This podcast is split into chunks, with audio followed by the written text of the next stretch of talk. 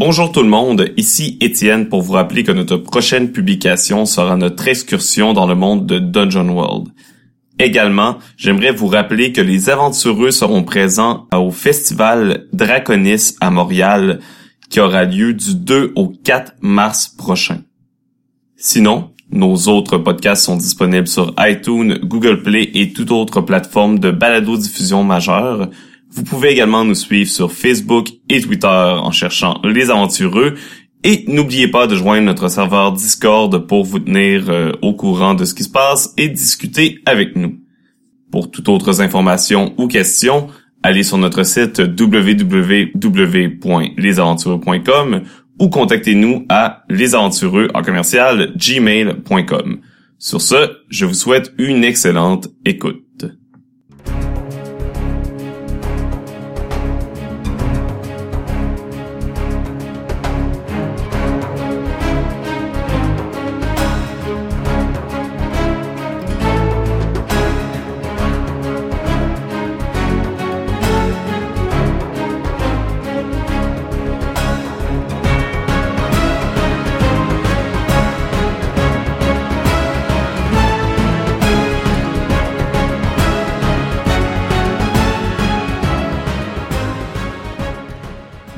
Tous, je suis Christophe Reiss.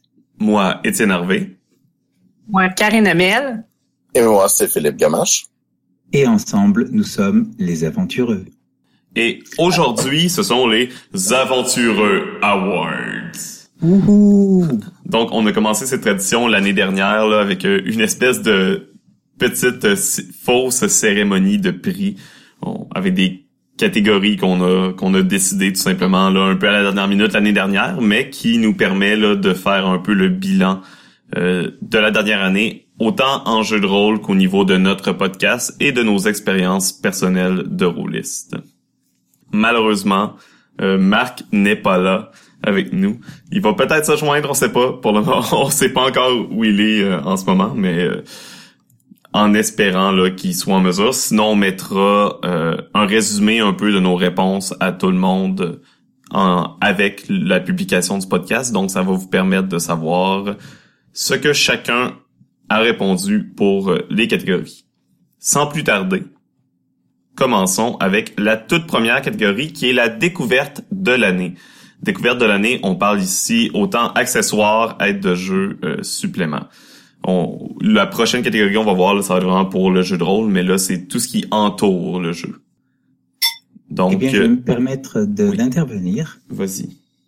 Et pour cette première catégorie, c'est, ça me semble être euh, une catégorie, euh, pardon, pour cette première catégorie, euh, ça me semble être un choix, euh, une découverte que nous avons tous plus ou moins fait. C'est Discord. Alors Discord, moi, je, je connaissais déjà euh, dans le passé, donc en 2016, tout ça, quand c'est sorti, quand ça a commencé à être utilisé dans euh, dans le milieu des, des, des jeux de rôle. Mais cette année, c'est la première fois où j'ai commencé à l'utiliser dans le cadre de sessions de jeux de rôle ou pour rester en contact avec euh, mes chers compatriotes rôlistes à travers divers channels. Donc euh, c'est vraiment une découverte pour moi cette année, oui. Moi, c'est dans, dans le même sens que toi. Euh, j'utilisais, déjà Discord euh, pour ce qui est des jeux vidéo ou avec des amis proches, des choses comme ça. Mais avec le serveur des aventureux, il y a également d'autres serveurs. On a le, serveur des voix d'Altaride, l'auberge virtuelle, euh, plein toutes sortes d'autres communautés, les courants alternatifs, plein de, de communautés holistiques sont on peut transférer vers Discord avec leur propre serveur. Ça permet vraiment d'avoir une espèce de de base centrale sur laquelle on peut se tenir au courant de ce qui se passe un peu dans toutes les communautés, qu'on peut aller pour euh, discuter de n'importe quelle chose, euh, poser des questions, etc. Et c'est même une excellente plateforme pour les jeux de rôle, justement. Euh, une belle plateforme complémentaire à euh, Roll20 ou euh, d'autres euh, d'autres choses Ouais. similaires. Je le voyais comme plateforme complémentaire, enfin remplaçante, mais à TeamSpeak par exemple. Mhm. Oui, c'est Ouais. c'est ça. C'est le même principe, avec un petit peu plus euh, léché en quelque sorte, là, un petit, avec euh, un, un remis au goût du jour. Ouais, ben en même temps, nous autres, comme pour nous autres aussi, ce que ça a fait aussi, ça, ça a remplacé notre en, notre ancienne façon d'enregistrer avant d'être sur Skype, avec tous les problèmes que Skype peut nous amener.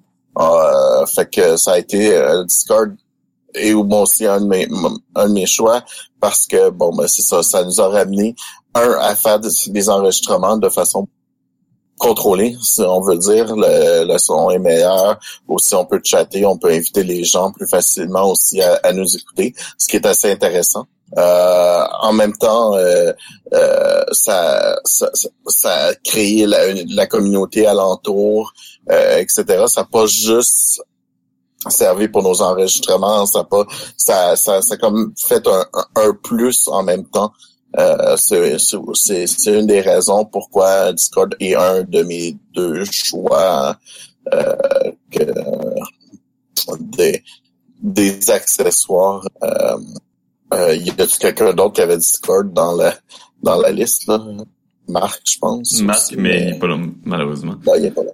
Sinon, euh, on a moi, euh, Karine aussi et, Philippe, là, je crois qu'on a nos taux de découverte sont vont un peu dans le même sens. On va, je vais laisser euh, Karine en parler. Oui, mais en fait, euh, moi, c'est tout ce qui est, ce que j'ai découvert cette année, c'est tout ce qui est Xcard, O-Card, Script Change, la fleur, la Support Flower, je suis pas sûre comment elle s'appelle, mais la fleur de, je pense que c'est avec les différentes, avec les différentes phrases.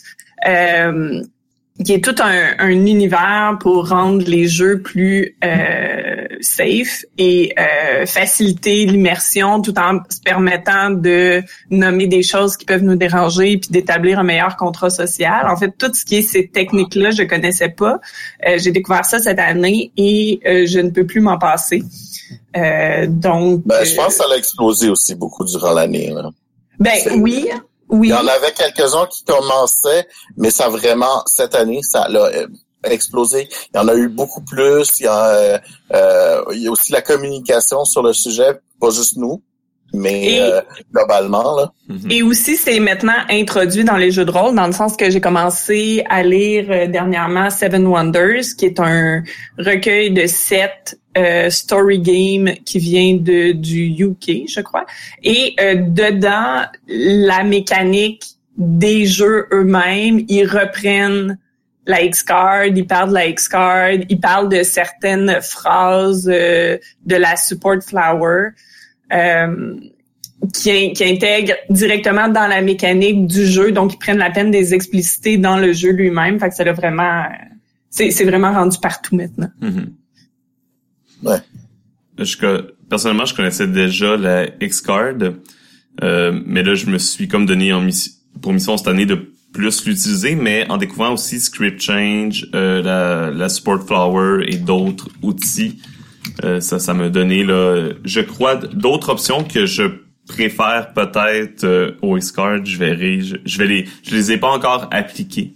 Donc, je vais voir. Ça, je pense qu'il va falloir les utiliser plus pour euh, mhm. voir lesquels sont peut-être les plus intéressants, etc. Là. Mais tu sais, on en avait parlé durant notre podcast là, sur le, le safe space, mais ce que ce que j'aime de la support flower ou de script change, ce qui est ce, oui, ça te permet de dire stop, mais ça te permet aussi de dire continue ou ça va, mais fais attention, tu sais, des choses comme ça. Ça permet d'avoir euh, une communication un peu plus étendue. Ouais. Effectivement. Mais sinon, je crois que on est tous d'accord que ces outils-là sont euh, d'excellents outils de, de jeux de rôle là, qui devraient être adoptés le plus possible. Ça a été au cœur des discussions de 2017, comme euh, Philippe a dit justement. Au niveau francophone, surtout, on a vu euh, les groupes là, Facebook et autres s'enflammer sur le sujet. Donc. Ouais, mais euh, je dirais pas juste ça aussi. Hein. Dans les, euh, les euh, je veux dire, oui, ils s'en parlait un peu plus dans le avant, un peu avant, mais je te dirais dans le début plus de l'année, nous autres, ça a été plus dans la fin de l'année en, en, français, mais au début de l'année, tu avais beaucoup les les, les dans le milieu anglophone, surtout américain, mais pas nécessairement. Mais cette année, je pense que je l'ai aussi vu plus en parler, en entendu parler. Euh, bon, Karine nous a amené une preuve dans le euh, de, de c'est de Pâques, je pense. euh, Mhm. que tu nous as renvoyé, mais aussi en, en convention, on le voit de plus en plus. Euh, puis c'était pas le, le seul cas que j'en ai entendu parler. Euh, où est-ce que ça commençait à rentrer dans les conventions, etc. Euh, un peu comme euh, la, la même chose depuis à peu près deux ans là, euh, au niveau du cosplay, où est-ce que cosplay n'est pas, euh, j'oublie la phrase là, euh, n'est n'est pas consentir. Euh, on dirait que ce, ce genre de choses où est-ce qu'on on a safe space dans tous les genres de d'univers, euh, on, a les aussi le, même genre les règles qu'on voit de plus en plus dans les dans les, les les autres types de salons. Euh, en tout cas en informatique euh, depuis deux ans, euh, les conventions, les salons, les choses comme ça veulent devenir de plus en plus des safe spaces. Euh, c'est vrai partout.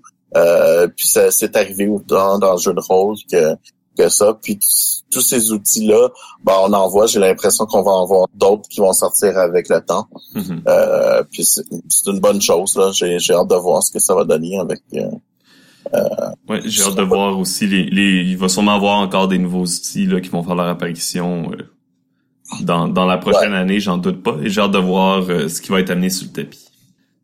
Prochaine catégorie, quelqu'un veut s'en Philippe, vas-y donc. La prochaine euh, catégorie, on sait encore de la découverte de l'année, mais au niveau du jeu de rôle, de jeux de rôle eux-mêmes. Euh, fait que euh, moi cette année, euh, même si j'ai pas joué avec vous, ça a été The Sprawl. Euh, je l'ai lu euh, et ça ça faisait longtemps que j'attendais un, un, jeu un peu dans, le, le type qui revient qui, qui, qui, qui, qui me remettait un peu d'intérêt sur le sur ce genre d'univers là puis en le lisant j'ai trouvé ça super cool. Puis euh, ben on- euh, ça ça ça m'a un peu euh, comment dire euh, fait euh, ah, c'est dommage que je peux pas faire les les quêtes avec vous. J'aurais vraiment aimé etc fait que euh, On, que- on- on se fera une expédition euh, à- une fois que la quête sera, sera terminée. Ouais, c'est un peu bizarre faire une expédition sur quelque chose qui a déjà eu une, ca- une quête, mais c'est Non, pas non, mais c'est grave. comme un, un petit épisode là après, puis Ouais, c'est ça. à nous. Tu sais, on a le droit de jouer pour se faire plaisir aussi. c'est correct. non, c'est ça, c'est ça, c'est ça, ben, y a pas de problème, mais c'est juste que, euh, c'est ça, puis euh, ça, ça a vraiment, euh, ça, il y a plusieurs jeux que j'ai lus, mais il y a d'autres, il y a eu beaucoup de jeux qui, qui, qui auraient pu rentrer dans ce, ceux de l'année, mais j'ai comme tellement pas eu le temps d'en lire, j'ai pas eu le temps de, d'en jouer non plus de nouveau cette année, à part avec vous autres. Euh, que bon ben c'est celui qui a qui m'a qui a plus marqué bon il y a eu Prosopopée qui qui est très proche peut-être dans, dans mon découverte de l'année euh, sauf que bon euh, je pense que moi je prends a gagné un peu à cause que j'aime un peu aussi jouer avec des univers puis euh, euh, dans le jeu de rôle autant j'aime bien un, un bon concept de jeu Prosopopée autant ben Dash Paul m'a aussi amené un univers en plus que, que j'ai trouvé intéressant ce qui a fait que de gagner un peu entre les deux à cause de ça. Tu n'es pas le seul qui a de Sprawl. Oui, oui, moi je te rejoins, Philippe, là-dessus. The Sprawl, c'était, euh, ça a été la, la super découverte pour moi cette année. Alors, il, me semble que je l'ai, je l'ai découvert en 2016, en fait, mais vraiment exploré, c'est 2017, notamment euh, avec une, euh, une session avec une, virtuelle avec une autre table et surtout les sessions avec, euh, dans le cadre de la quête des aventureux. Et The Sprawl, c'était le jeu pour moi que j'attendais pour reprendre en fait le cyberpunk. Je, j'ai énormément joué pendant les années 80-90 à Cyberpunk Ouais. 2020 et, et je n'avais pas trouvé depuis de jeu qui me satisfasse pleinement pour pour le faire, sachant que je suis fan des jeux Power the Apocalypse. Et là, là, il y a tout, quoi. Il y a tout. Surtout que c'est un jeu Power by the Apocalypse, mais avec une, une structure de, de mission, ce qui fait que, contrairement aux autres, certes, on joue pour voir où ça nous mène, mais on a un cadre un petit peu plus, euh, un petit peu plus défini au niveau du euh, euh, du MC, et euh, cela peut, cela, c'est un petit peu plus rassurant il me semble, un peu moins, un peu moins basé sur la l'improvisation. C'est c'est un très bon jeu et surtout il est très très bien écrit, très bien expliqué, il se suffit à lui-même. Donc voilà, pour moi, excellent jeu, The Sprawl, avec en plus une traduction française euh, qui est sortie euh, cette année et qui est de, de bonne, de très bonne qualité. Je, je félicite euh, le, le traducteur, c'est Kelred. Voilà. Karine, veux-tu y aller avec ton choix? Oui, alors moi je détonne de vos deux choix que les autres vont, vont parler là, euh, avec les miens. Moi, il y a deux jeux qui sont arrivés ex aequo en 2017 à mes yeux et dans mon cœur. Le premier est Fall of Magic. Alors, on en avait déjà parlé, c'était pas mal le coup de cœur d'Étienne. Euh, en fait, Étienne en a parlé toute l'année. C'était son coup de cœur de 2016. Mais moi, j'avais jamais joué. Et j'ai joué à Fall of Magic cette année et je suis littéralement tombée en amour avec ce jeu. Euh, je, Assez pour repartir avec euh, quand t'es allé à PAX. Oh mon dieu, mais en tout cas, ce fut un moment cocasse. Là, j'ai fait rire le vendeur parce qu'il restait deux boîtes. J'ai vu la boîte, puis je me suis écrié genre oh mon dieu, puis je me suis pitché sur la boîte, puis j'ai fait c'est à moi. Là. Fait que tout le monde riait de moi. J'étais peut-être un peu trop expressive à ce moment-là. Euh, mais euh, bref, c'est un jeu tout à fait magnifique. J'ai joué à plusieurs reprises avec différentes personnes, puis à chaque fois à chaque fois, ça fait vivre quelque chose de différent, mais ça fait toujours vivre quelque chose de profond. J'ai eu aucune partie que je dirais superficielle avec ce jeu-là. C'est un jeu très axé sur les développements des personnages et l'évolution des personnages. Euh, puis c'est juste totalement merveilleux comme jeu. Et l'autre, euh, qui arrive avec Seco, que j'ai découvert euh, vers la fin de l'année, c'est Bluebeard's Bride. Euh, c'est un jeu que je qualifierais de très mature, euh, contrairement bah, peut-être pas contrairement à beaucoup de jeux, là, mais il est très mature. Euh, c'est pas un jeu que je jouerais. J'aurais de la misère à jouer en ondes et j'aurais de la misère à jouer avec certaines personnes parce que c'est un jeu d'horreur, ce qui s'appelle de l'horreur féminine, euh, qui est un genre littéraire que je ne connaissais pas. Euh, c'est un jeu dans lequel on joue, euh, chacun des joueurs joue un élément de la personnalité de la femme de barbe bleue, qui, selon la légende que pas mal tout le monde connaît, euh, tuait ses femmes à répétition. Euh, donc c'est un jeu dans lequel le personnage va en fait, c'est pas sûr qu'il meurt, fait qu'il y a des chances de survie, euh, mais c'est un jeu dans lequel le personnage subit beaucoup de violence et subit euh, autant physique que psychologique, puis ça peut être sexuel. Donc c'est pour ça que c'est pas un jeu nécessairement que je que je recommande à tout le monde. Puis c'est vraiment très important de le jouer dans un safe space. Et en même temps, c'est un jeu. Euh, il y a peu de jeux d'horreur où j'ai littéralement tremblé un peu sur ma chaise et me suis sentie inconfortable, mais un inconfort positif, plaisant à vivre, puis ça, ça me l'a fait vivre. Donc, c'est un jeu que je... Si vous avez un groupe avec lequel vous vous sentez à l'aise, puis vous voulez explorer certains thèmes peut-être plus noirs, euh, c'est un jeu que je recommande euh, pleinement. Ou juste si vous voulez voir, il y a une excellente partie euh, en ligne que j'avais vue je pense que ça s'appelle Positive RPG ou quelque chose comme ça. Euh, bon, il y a un, petit bout au début de leur vidéo où ils jumpent un peu partout, c'est un peu fatigant, mais une fois que la partie part, la partie est excellente. Je pourrais peut-être mettre le lien. Euh, juste écouter cette partie-là, j'en ai eu des frissons, donc c'est un, c'est un excellent jeu. Wow. Moi, j'ai, j'ai donné une réponse que que je vais changer finalement. Euh, j'avais mis prosopopée ça fait partie quand même de mes découvertes. J'en ai parlé que je, je recherchais là euh, un jeu un peu euh, onirique euh, qui allait me faire vibrer depuis que j'avais joué à Nephilim et que ça m'avait comme donné envie un peu de rechercher ça, mais que ça m'avait complètement déçu. et j'ai l'impression de l'avoir trouvé avec Prosopopée. Mais j'ai repensé également à un autre jeu qui est qui hante mes pensées depuis que j'y ai joué et que, que j'avais vraiment, vraiment énormément apprécié et c'est The Quiet Year. On avait fait une partie même pas complète euh, à Draconis. Christophe était là d'ailleurs euh, pour, pour faire la partie avec nous, si je me souviens bien. Je confirme, je confirme. Et euh, je, on n'avait même pas été en mesure de le terminer, mais j'avais vraiment, je sais pas, je suis tombé en amour avec ce jeu et je n'ai pas pu rejouer depuis. Euh, parce que bon, j'ai pas eu la chance non plus de me le procurer. Veux, veux pas, c'est un petit jeu qui coûte euh, quand même cher, comme il faut se l'acheter des États-Unis. Mais euh, c'est aussi. Ouais. Sinon, euh, c'est ça. Pour ceux qui connaissent pas de Quiet Year, dans le fond, euh, est-ce que c'est, je pense, c'est obligatoirement un peu post-apocalyptique.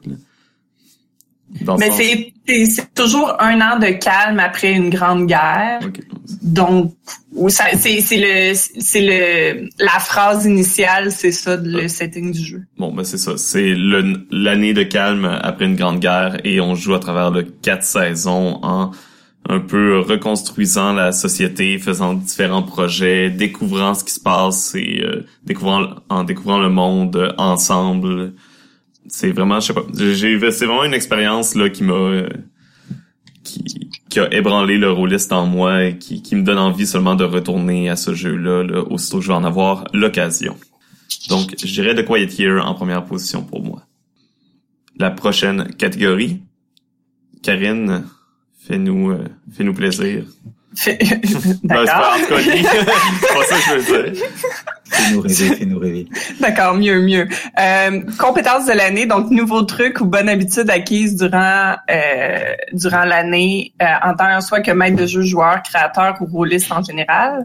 Euh, donc moi, je dirais que la compétence que j'ai personnellement travaillée euh, cette année beaucoup plus, c'est ma préparation de partie et euh, travailler à créer une atmosphère autour de la table. Donc, pas juste focuser sur les règles euh, du jeu, mais aussi l'ambiance que le jeu veut donner. Donc, c'est arrivé majoritairement dans la majorité de mes games, qui n'étaient pas en ligne malheureusement, parce que j'ai plus de misère à intégrer ça quand je fais des parties en ligne, mais euh, en personne, euh, où euh, je mettais de la musique, où euh, je jouais avec l'éclairage, où ben, c'est arrivé une partie que je me suis déguisée, mais c'était pour l'Halloween, mais je me suis déguisée en un des personnages NPC euh, de la partie, où j'ai vraiment plus mis l'accent euh, là-dedans et la réponse que j'ai eue était très positive. Je pense que les joueurs apprécient quand on fait ça. Ça leur permet de se glisser plus aisément dans la partie.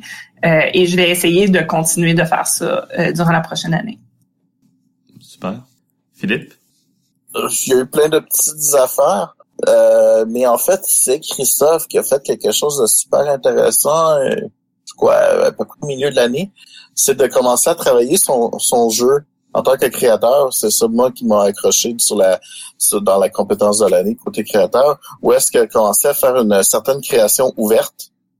Euh, puis ça, ça j'ai trouvé ça assez inspirant, en, fait, euh, dans l'année. Euh, euh, où est-ce que euh, on peut travailler. Euh, c'est sûr qu'un un jeu de rôle, c'est fait pour être partagé. Puis habituellement, ben, tu, le fais, puis après ça, tu joues avec les, les gens. Tandis que Christophe a été plus loin, puis il, au lieu de partager une partie, il partageait son son euh, son travail, sa, sa façon de penser, son ça arrête. je sais pas si ça continue. J'ai pas trop regardé, euh, continué à trop regarder les euh, le, le, le, groupe où est-ce que tu étais en train de faire ça, là, Christophe, mais euh, euh j'ai trouvé ça super inspirant et intéressant. Et euh, en fait, ça m'a donné plein, plein d'autres idées que je, je, je, vais parler durant au cours de l'année, si, si je peux implanter ce, ces idées-là, si j'ai le temps, sinon ça risque d'être euh, l'année prochaine. Euh, mais euh, ça, m'a donné un paquet d'idées de, de créer des comment dire des genres de petits outils pour faire de la création de jeux, jeux de rôle, jeux de table, des choses comme ça, où est-ce qu'on peut travailler justement à, à plusieurs Ouais. C'est genre euh, mm-hmm. ce genre de choses. Puis ça m'a vraiment bien inspiré. Euh, fait que c'est ça. Fait que c'est un peu un peu différent euh, que de la compétence de soit de joueur ou de, de, jeu. Mais euh, ouais, c'est pas mal été ça. Effectivement, ce que tu mentionnes, c'est Arpenter, un jeu sur lequel je suis en train de travailler, euh, qui, est, qui est inspiré de, de films comme euh, Inception ou The Matrix ou encore euh, The Cell. Ouais, c'est ça.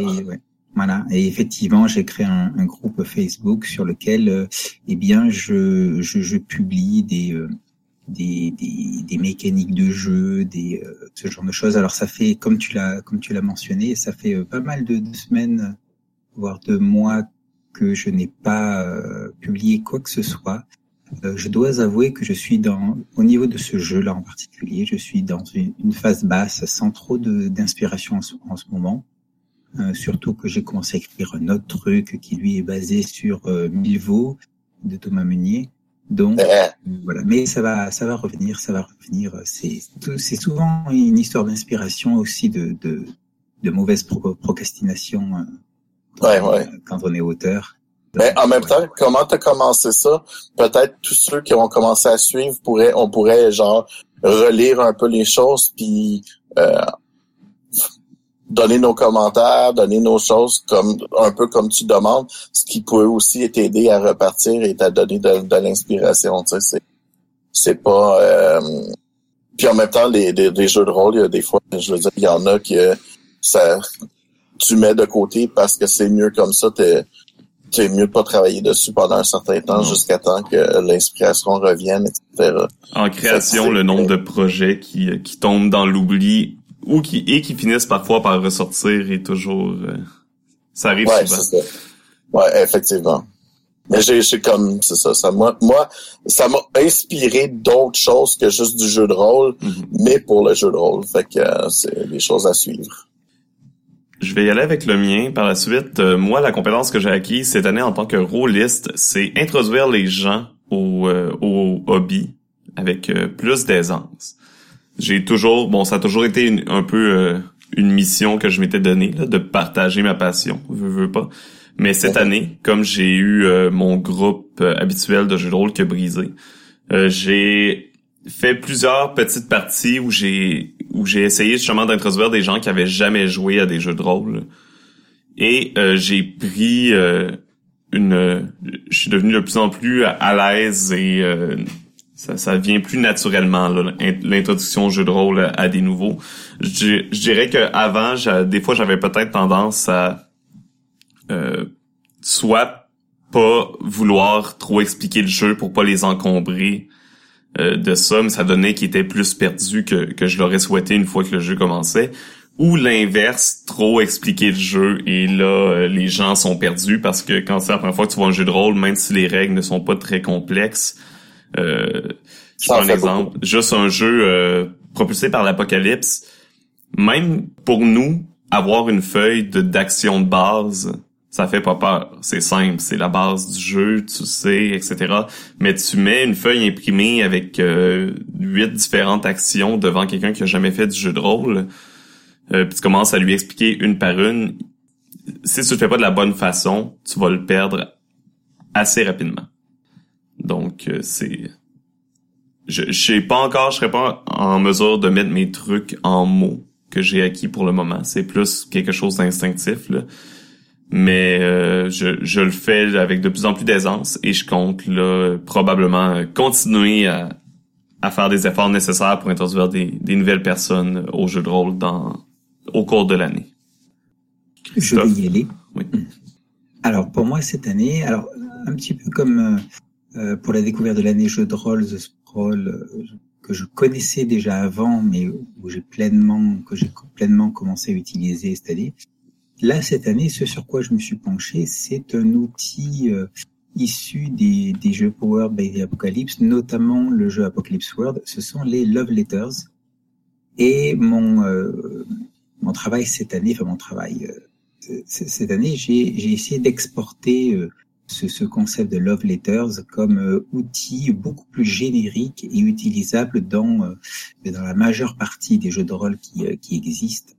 Euh, donc, euh, pour expliquer euh, une love letter, c'est, on va dire, un mini cadre euh, qu'un meneur de jeu va préparer pour un personnage en particulier de, cette table, un personnage joueur en particulier, et qui va permettre à ce personnage, à ce joueur, de faire des choix qui vont guider en fait le, démarrage ou le suivi d'un arc narratif qui concerne son personnage. Et, et, je voyais là, je voyais là un outil parfait à mi-chemin entre le jouer pour euh, voir où ça nous mène et le, la préparation euh, de, de partie parce que le meneur de jeu euh, prépare ce cadre, donc il est dans, dans un, un, un, domaine, un contexte qui lui est familier, donc où il se sent à l'aise. Et on a aussi euh, l'agentivité du joueur qui est qui est respecté vu que celui-ci va pouvoir faire des, les choix qui l'intéressent pour, euh, pour orienter la, la, trame narrative. Voilà, donc les love letters de manière générale, c'est euh, c'est la compétence de l'année que j'ai développée. Super. Les love letters, euh, c'est vraiment un outil que j'aime beaucoup, mais que j'ai pas eu l'occasion d'utiliser justement. Et ton, ton effort, Christophe, montre qu'il porte des fruits parce que Jocelyn nous avait proposé de nous faire des love letters pour euh, sa partie euh, de courant fractal. Mmh. Ben justement, c'est à Draconis que j'avais fait un setting euh, très court sur une page ou deux à, à courant fractal et le setting était entièrement basé sur des love letters, pour savoir ce que ça allait donner. Mmh. Est-ce que ça avait été un succès? A priori, on s'était bien amusé. C'est donc l'essentiel, euh, objectif atteint.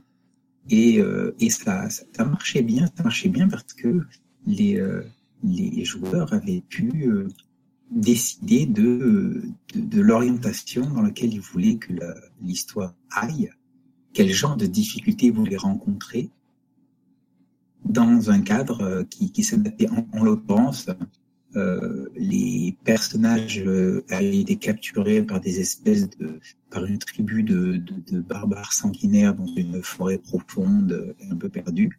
Et pour chaque personnage, il y avait des choix à faire sur euh, est-ce qu'il a est-ce qu'il a repéré des sorties ou il a repéré un moyen de, de, de sortir de sa cage le le diplomate, on va dire, est-ce que euh, il a identifié euh, le, le, chef du village ou il a, il a identifié euh, tel tel autre avantage, etc., etc.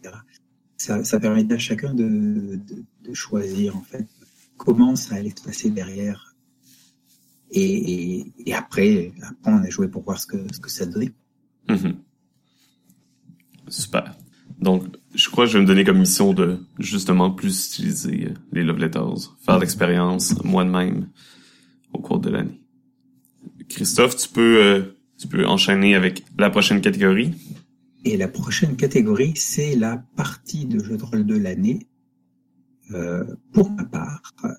Et une fois n'est pas coutume, bon, pour ceux qui, qui me lisent ou qui m'écoutent, euh, vous savez que je suis un, un fan de, de, jeux de rôle alternatifs. Cela dit, ça ne m'empêche pas de faire des, euh, du jeu de rôle euh, un petit peu plus traditionnel, un petit peu plus classique. la révélation. Notamment avec euh, un groupe d'amis en, alors pas en virtuel justement, en réel. Et cette année, parmi euh, plusieurs sessions de jeu que nous avons pu faire à des jeux comme euh, Warhammer seconde édition, euh, Défi fantastique. Euh, on a joué à Game of Thrones, on a, on a joué à Seven Sea et on a joué aussi à World of Darkness. Alors là, on jouait des humains, des humains normaux, et j'ai, beaucoup apprécié euh, cette session de jeu. Euh, le meneur de jeu avait, avait bien bien préparé. On était en mode enquête en fait, donc effectivement, on a un peu moins joué pour voir où ça vous mène, mais le contrat c'était plus, bon voilà, il y a, un mystère à découvrir et c'est à nous de, de, trouver les indices, euh, de, de, reconstruire le puzzle et, et, à la fin hein, de se retrouver devant un choix un petit peu cornélien, un choix très, euh, très narrativiste qui en suit la, la, la logique du, euh, du choix dramatique à faire où il n'y a pas de bonne, de bonne solution en fait. Mmh. Et, euh, et, voilà, c'était c'était ma session, euh, ma, ma session de l'année. J'ai bien, j'ai vraiment beaucoup beaucoup apprécié la, la partie. Ensuite, Philippe. Euh, oui, oui, oui. Euh, moi, je parle de spécial de Noël. Euh, étrangement. Euh, oui, euh, je regarde un peu ce que vous avez parlé, puis on le Moi, moi, le spécial de Noël l'année passée m'a, m'a beaucoup touché pour une raison un peu étrange. c'est que j'ai souvent tendance à faire le personnage qui se retourne contre les autres pour plusieurs raisons. Euh, parce que j'aime bien faire ce genre de subtilité-là quand on doit le faire. Je le ferai pas dans toutes les parties, je le ferai pas. Euh, mais euh, euh ça m'a pour une fois que j'étais ah non moi faut que j'aide de tout le monde tout le monde tout le temps et là que ben je pense que c'est Étienne qui, qui, a décidé qui euh, qui si je me souviens bien là qui ouais c'était la partie des pains ouais, Ouais, ouais c'est ça. Euh, ça. Ça, ça, j'ai trouvé ça vraiment cool. Et aussi le fait de jouer justement euh, ce genre de personnage, les pains d'épices, d'essayer de jouer, euh, de, de jouer dans à différents niveaux, euh, un peu dans le dans un micro monde où est-ce que finalement ton monde est, est, et notre le monde réel qui est devenu plus petit parce que là tu as la représentation de de voir comment ce genre de petits personnages là on, a joué à d'autres jeux dans le genre qui fait qui fait ça mais en plus ça a amené de différentes euh, façons et la créature et le euh, le microcosme et euh, un, peu les choses qui a fait que j'ai vraiment beaucoup aimé ce jeu qui fait puis en même temps, tu sais, c'est pas un jeu que je pourrais, on peut vraiment jouer tout le temps parce que bon, euh, si tu essaies de jouer des trucs de Noël tout le temps, mais ben, euh, ça prend cette atmosphère là aussi là. Tu sais, il faut que tu sois un peu parce que si tu baignes dans les trucs de Noël euh, trop longtemps, euh, mm-hmm. très rapidement. je m'en suis rendu très content encore plus cette année que les autres années. je veux pas invalider ton choix, mais ça date pas de 2016. Ben en fait, on l'a enregistré, on l'a passé l'année euh, euh l'année ça. Cette année, j'ai pas joué beaucoup de parties parce que même mes parties de, semaine, j'ai dû en annuler plusieurs mhm. parce que j'étais souvent parti. Euh, et et j'essayais de voir quelque chose d'un peu différent. Notre partie de Fall of Magic où fait ça a été mais, super magique, mais en même temps euh, euh on va en reparler tout à l'heure. C'est ça, mais j'en ai eu plein. J'en ai eu plein euh, des Fall of Magic qui étaient très magiques, euh, avec des groupes différents, avec le même groupe, euh, plusieurs parties. Euh, nos parties de level 0, genre ou les parties que j'anime, il y a eu des bonnes parties, mais rien qui ont été extraordinaires et, et, que je regardais de, de jouer un peu différemment. Mm-hmm. Et euh, c'est ça. Puis je trouvais que ça faisait un jeu qui était très très différent, une façon de jouer un peu différemment, malgré que bon ça c'était un peu du jeu de rôle assez classique, mais bon le, fait d'utiliser des bonbons, le fait de toutes ces choses là et un, et un petit jeu qui m'a que j'ai trouvé le fun et intéressant et que la partie euh, la partie tu sais je m'en souviens beaucoup plus que d'autres parties qui ont été vraiment intenses mais si tu me demandes de décrire la partie au complet, je serais pas capable, tandis que ça là, je pourrais, je pourrais quasiment refaire la redire à 90 hein, mhm. sans me tromper. J'avoue que moi aussi, ça m'a resté, euh, je l'ai encore là, vivement en tête, puis même exact. j'ai rejoué euh, par la suite là euh, avec des vrais pains d'épices avec mon groupe habituel. Puis d'ailleurs, le jeu a été traduit en français là, dans, il y a quelques semaines pour Noël. Ça fait pas longtemps, c'est ça aussi. Mhm. C'est peut-être une des raisons qui, que ça m'a été remis euh, au bout du jour euh, dans ma pensée aussi. Là. Ouais, effectivement. Sinon, euh, je peux y aller avec Fall of Magic. Donc euh, moi c'est la partie de du qu'on a faite au Geekfest Montréal que je regrette un peu qu'elle n'ait pas été enregistrée honnêtement. Elle était vraiment bonne. Ouais, c'était une très bonne partie. Excellente session. C'était euh, on, on, même on s'est déplacé au, milieu de la partie, il a fallu qu'on se déplace pour continuer à jouer ailleurs, pour aller prendre, pour aller manger, souper, etc. Et ça, étonnamment, ça n'a même pas brisé l'atmosphère et euh, le rythme de la partie. Maintenant que j'y pense, c'est quand même étonnant. D'habitude, c'est le genre de choses qui me sortiraient complètement d'une partie, euh, puis j'aurais un peu plus de difficulté à retourner à l'intérieur. Mais cette partie-là, euh, on, on était investi du début jusqu'à la fin. Mhm. C'était vraiment, vraiment là, une belle partie avec plein de rebondissements. Donc, euh, on avait, on avait, euh, j'essaie de me souvenir, c'est, il y avait une histoire là de, de voyage temporel ou presque là, de, de cycle qui se répétait éter- éternellement entre la mage et le personnage de Christophe là, qui était un couple. héros.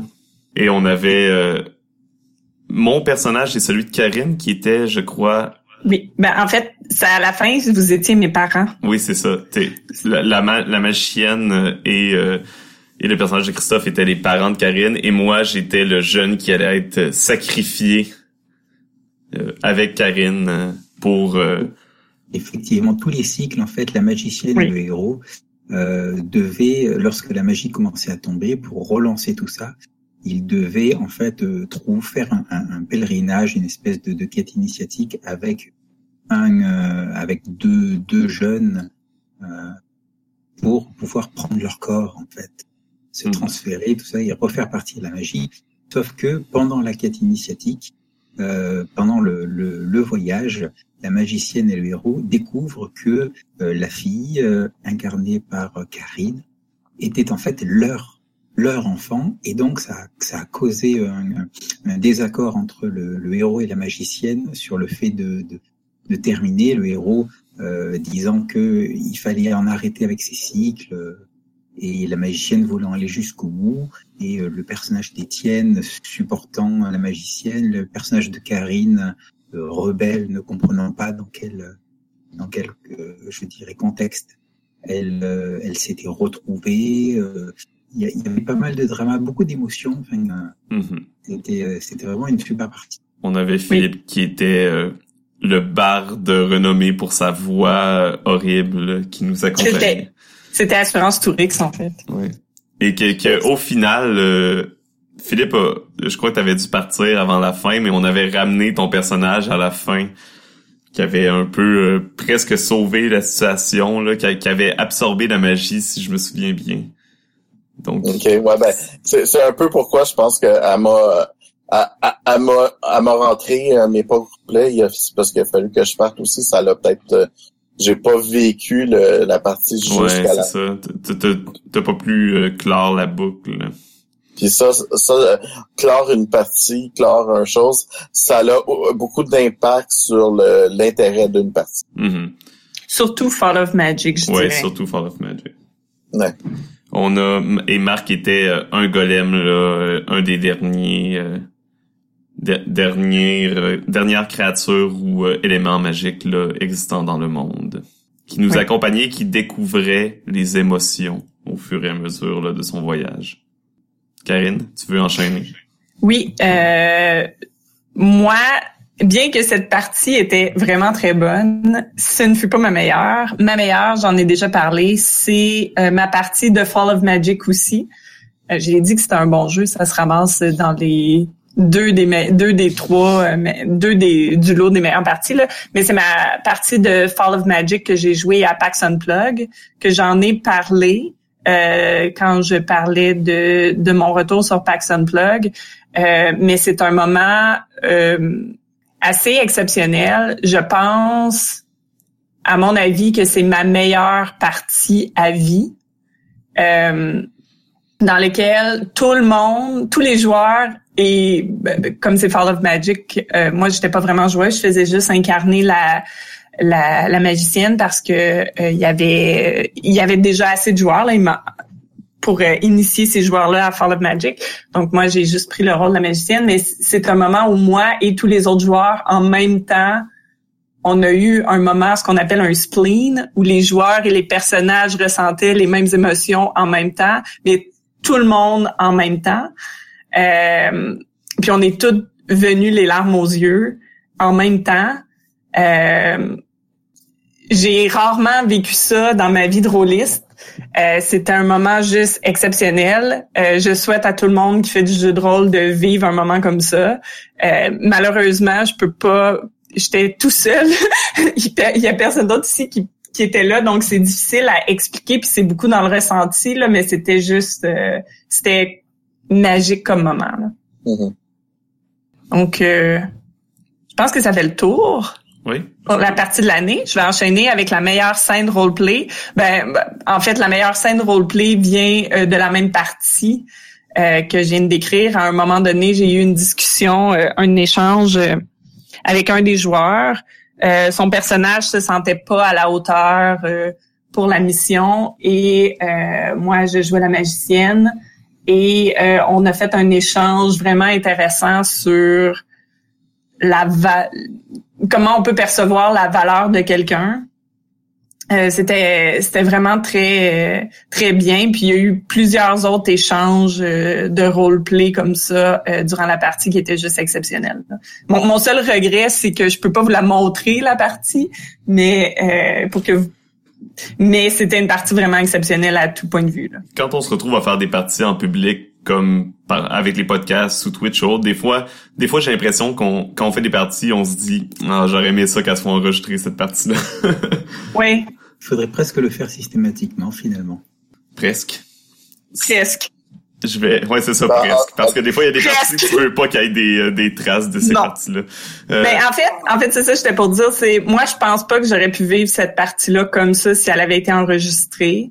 Euh, j'ai plus de difficultés à me laisser aller quand une partie est enregistrée pour euh, différentes raisons. mhm. Euh, puis j- dans cette partie-là, j'ai complètement lâché prise, puis je me suis complètement laissé aller par la partie. Je pense pas que j'aurais pu vivre ça si c'était enregistré. Ben, c'est un peu un, exceptionnel en plus que ça que, c'est- Ouais. que ça arrivé avec des étrangers. tu sais. Oui, parce qu'on se connaît, personne se connaissait autour du groupe. C'était vraiment, euh, c'était fascinant. euh. Ouais. Moi, euh, je vais je vais enchaîner avec euh, Fall of Magic euh, encore qui fait Montréal. Donc euh, c'est surtout là les euh, les scènes où je crois qu'on était sur les îles quand ça s'est passé. Pour ceux qui connaissent Fall of Magic là, et on a euh, découvert justement là tout euh, le secret du cycle de la magie qui recommence et du voyage euh, de la magicienne et du personnage de Christophe qui faisait à chaque fois. Et c'est les scènes là que j'ai partagées. Étonnamment, dans cette partie-là, je me suis retrouvé à presque plus jouer la magicienne que mon propre personnage. Mais je, c'est, c'est les scènes que, que j'ai jouées justement en tant que la magicienne euh, avec le personnage de Christophe et par la suite là, le, la révélation avec le personnage de Karine de qu'elle était ta mère et euh, qu'il y a eu des échanges avec peu de mots, mais qu'on on ressentait euh, vivement là, ce qui se passait entre les deux. Puis, euh, Il y avait énormément d'émotions Mhm. et des regards euh, qui voulaient dire beaucoup de choses. ouais. Non, c'était vraiment, euh, vraiment des beaux moments. Oui, je vous rejoins là-dessus. Hein. C'est Pour moi, meilleure scène roleplay, c'est euh, c'est ces moments-là durant cette session de Fall of Ma- of Magic. Et d'ailleurs, pour moi, c'était la, la, la seconde fois que je jouais à Fall of Magic. Et Mhm. cela, en tout cas pour moi, cela confirme ce que ce que je dis souvent quand quand, quand on parle d'un nouveau jeu de rôle. C'est euh, la première session d'un d'un nouveau jeu de rôle, surtout quand il est euh, de, issu de la scène alternative, n'est jamais vraiment satisfaisante parce que c'est une session de découverte où on, où on essaie de, de, de comprendre quelles sont les frontières, les limites et l'expérience, faire un, un tour d'essai quelque part. Et c'est souvent à partir de la deuxième session, deuxième partie, que les, les possibilités se révèlent. Et là, c'est ça a été le cas pour moi. Les Mhm. possibilités de Fall of Magic se sont révélées durant cette partie et on a pu, on a pu jouer pleinement et, euh, et on a obtenu vraiment un- une session, euh, une session excellente au, au Geekfest. Philippe, euh, est-ce que est-ce que tu vas enchaîner avec ton choix? Ben, c'est- comme c'est le même choix, je vais, je vais rester un peu là-dessus. Euh, oui, j'ai pas eu les les euh, les mêmes choses parce que j'ai pas fait les îles. J'étais pas quand je suis parti, c'était un petit peu avant ça. Mais euh, la le, je me souviens d'une scène où est-ce que Christophe, quand on était, je pense, c'était dans une auberge, Ouais, à la taverne Euh, avec les chants. ouais, à la table. avec la taverne puis tout ça et, euh, après j'avais chanté puis là Christophe est rentré où il y avait une reconnaissance sur le personnage et tout ça et que lui il voulait pas être reconnu en même temps et c'était les, les quelques petits échanges très pointus de cette discussion-là ont été assez intéressantes, très euh, euh, qui qui qui, qui comment dire, qui conféraient bien ce que la puissance de ce jeu euh, peut, peut, peut atteindre. puis c'est ce qui, qui m'avait vraiment marqué sur ces scènes de, de roleplay. c'est pour ça que moi aussi j'étais j'avais mis cette partie de Geekfest comme étant une des, des meilleures scènes de, de roleplay là. Mm-hmm. Puis en plus, ben, je vous entends puis je fais ah, c'est vraiment dommage que j'avais pas pu euh, continuer, etc. Euh, tandis que vous voyez euh, sur euh, notre partie de prosopopée qu'on avait faite, bien, j'ai bien appris le jeu, mais j'ai trouvé que notre roleplay avait été un peu moins, comment dire, l'intensité du roleplay avait été plus plus léger et, et, je pense que le comme Christophe dit le fait qu'on apprenait le jeu en même temps pour certains d'entre nous, ça, ça, ça, ça ralentit la puissance qu'on peut aller chercher mhm. dans un jeu. Euh, faut vraiment faire une deuxième partie euh, pour euh, voir encore un peu plus loin. Euh, des fois, je, me dis, euh, puis on l'a vu aussi dans nos, nos propres parties de nos propres parties qu'on avait enregistrées en où est-ce qu'il y a des parties qu'on a enlevées, puis après ça, la, on l'a fait une deuxième. J'ai l'impression La fameuse première partie de fiasco qui n'existe pas. Oui, exactement. Exactement. Exactement. Mais j'ai l'impression que tous les autres jeux auraient été de la même façon, beaucoup plus intense si on aurait juste, on avait, on, on avait fait une partie séparément et enregistré notre deuxième partie qu'on jouait ensemble où est-ce qu'on connaissait mieux les, le, le jeu, etc. Euh, pour la majorité des jeux. Je dirais qu'il y en a peut-être ça serait pas une bonne idée, mais pour la majorité des jeux, ça aurait, ça aurait été encore plus...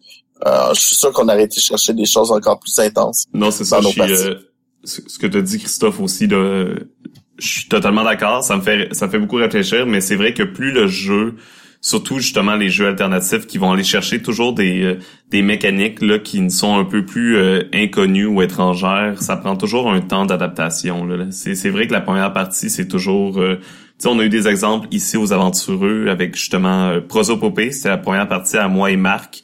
On voit, vous allez voir la première partie probablement quand, quand le podcast des Aventureux Awards va être publié, les deux vont être déjà en ligne, les deux parties de Prosopopée. Puis vous voyez vraiment là, que moi puis Marc, il y a une progression au niveau de à quel point on est à l'aise avec le jeu. Là. Puis je suis certain que euh, on referait une partie et on serait justement là encore plus à l'aise. La partie qu'on a fait au Geekfest euh, qui n'a pas été enregistrée, on avait là trois nouvelles personnes aussi qui apprenaient prosopopée, donc encore là il y avait euh, une certaine adaptation puis ça, prend vraiment là souvent une partie pour pour se mettre à l'aise dans ces, euh, ces mhm. systèmes euh, qui sont un peu plus euh, spécifiques. Ben, on le voit nous autres aussi, on le voit dans, dans nos, nos parties découvertes de jeux de rôle que je faisais les lundis. la première partie qu'on faisait, puis si des fois il y a un jeu que le monde voulait refaire, on en a refait. On, on, on, le voyait ça aussi que ça ça ça t'avait une intensité la deuxième partie mhm. énorme euh, il y en a il y a deux jeux comme ça que je, je pense qui, qui ont, qui ont euh, qui, a, qui, a, poussé beaucoup un peu. Il y en a un, c'est un, jeu, j'oublie le nom, mais c'est je joue des fourmis. Mm-hmm. Euh, puis un autre, c'est un jeu d'homme des cavernes qui joue avec des, des, des pierres. Puis euh, la même chose, en, en comprenant le système, en comprenant, tu peux apprendre euh, à comprendre un peu plus.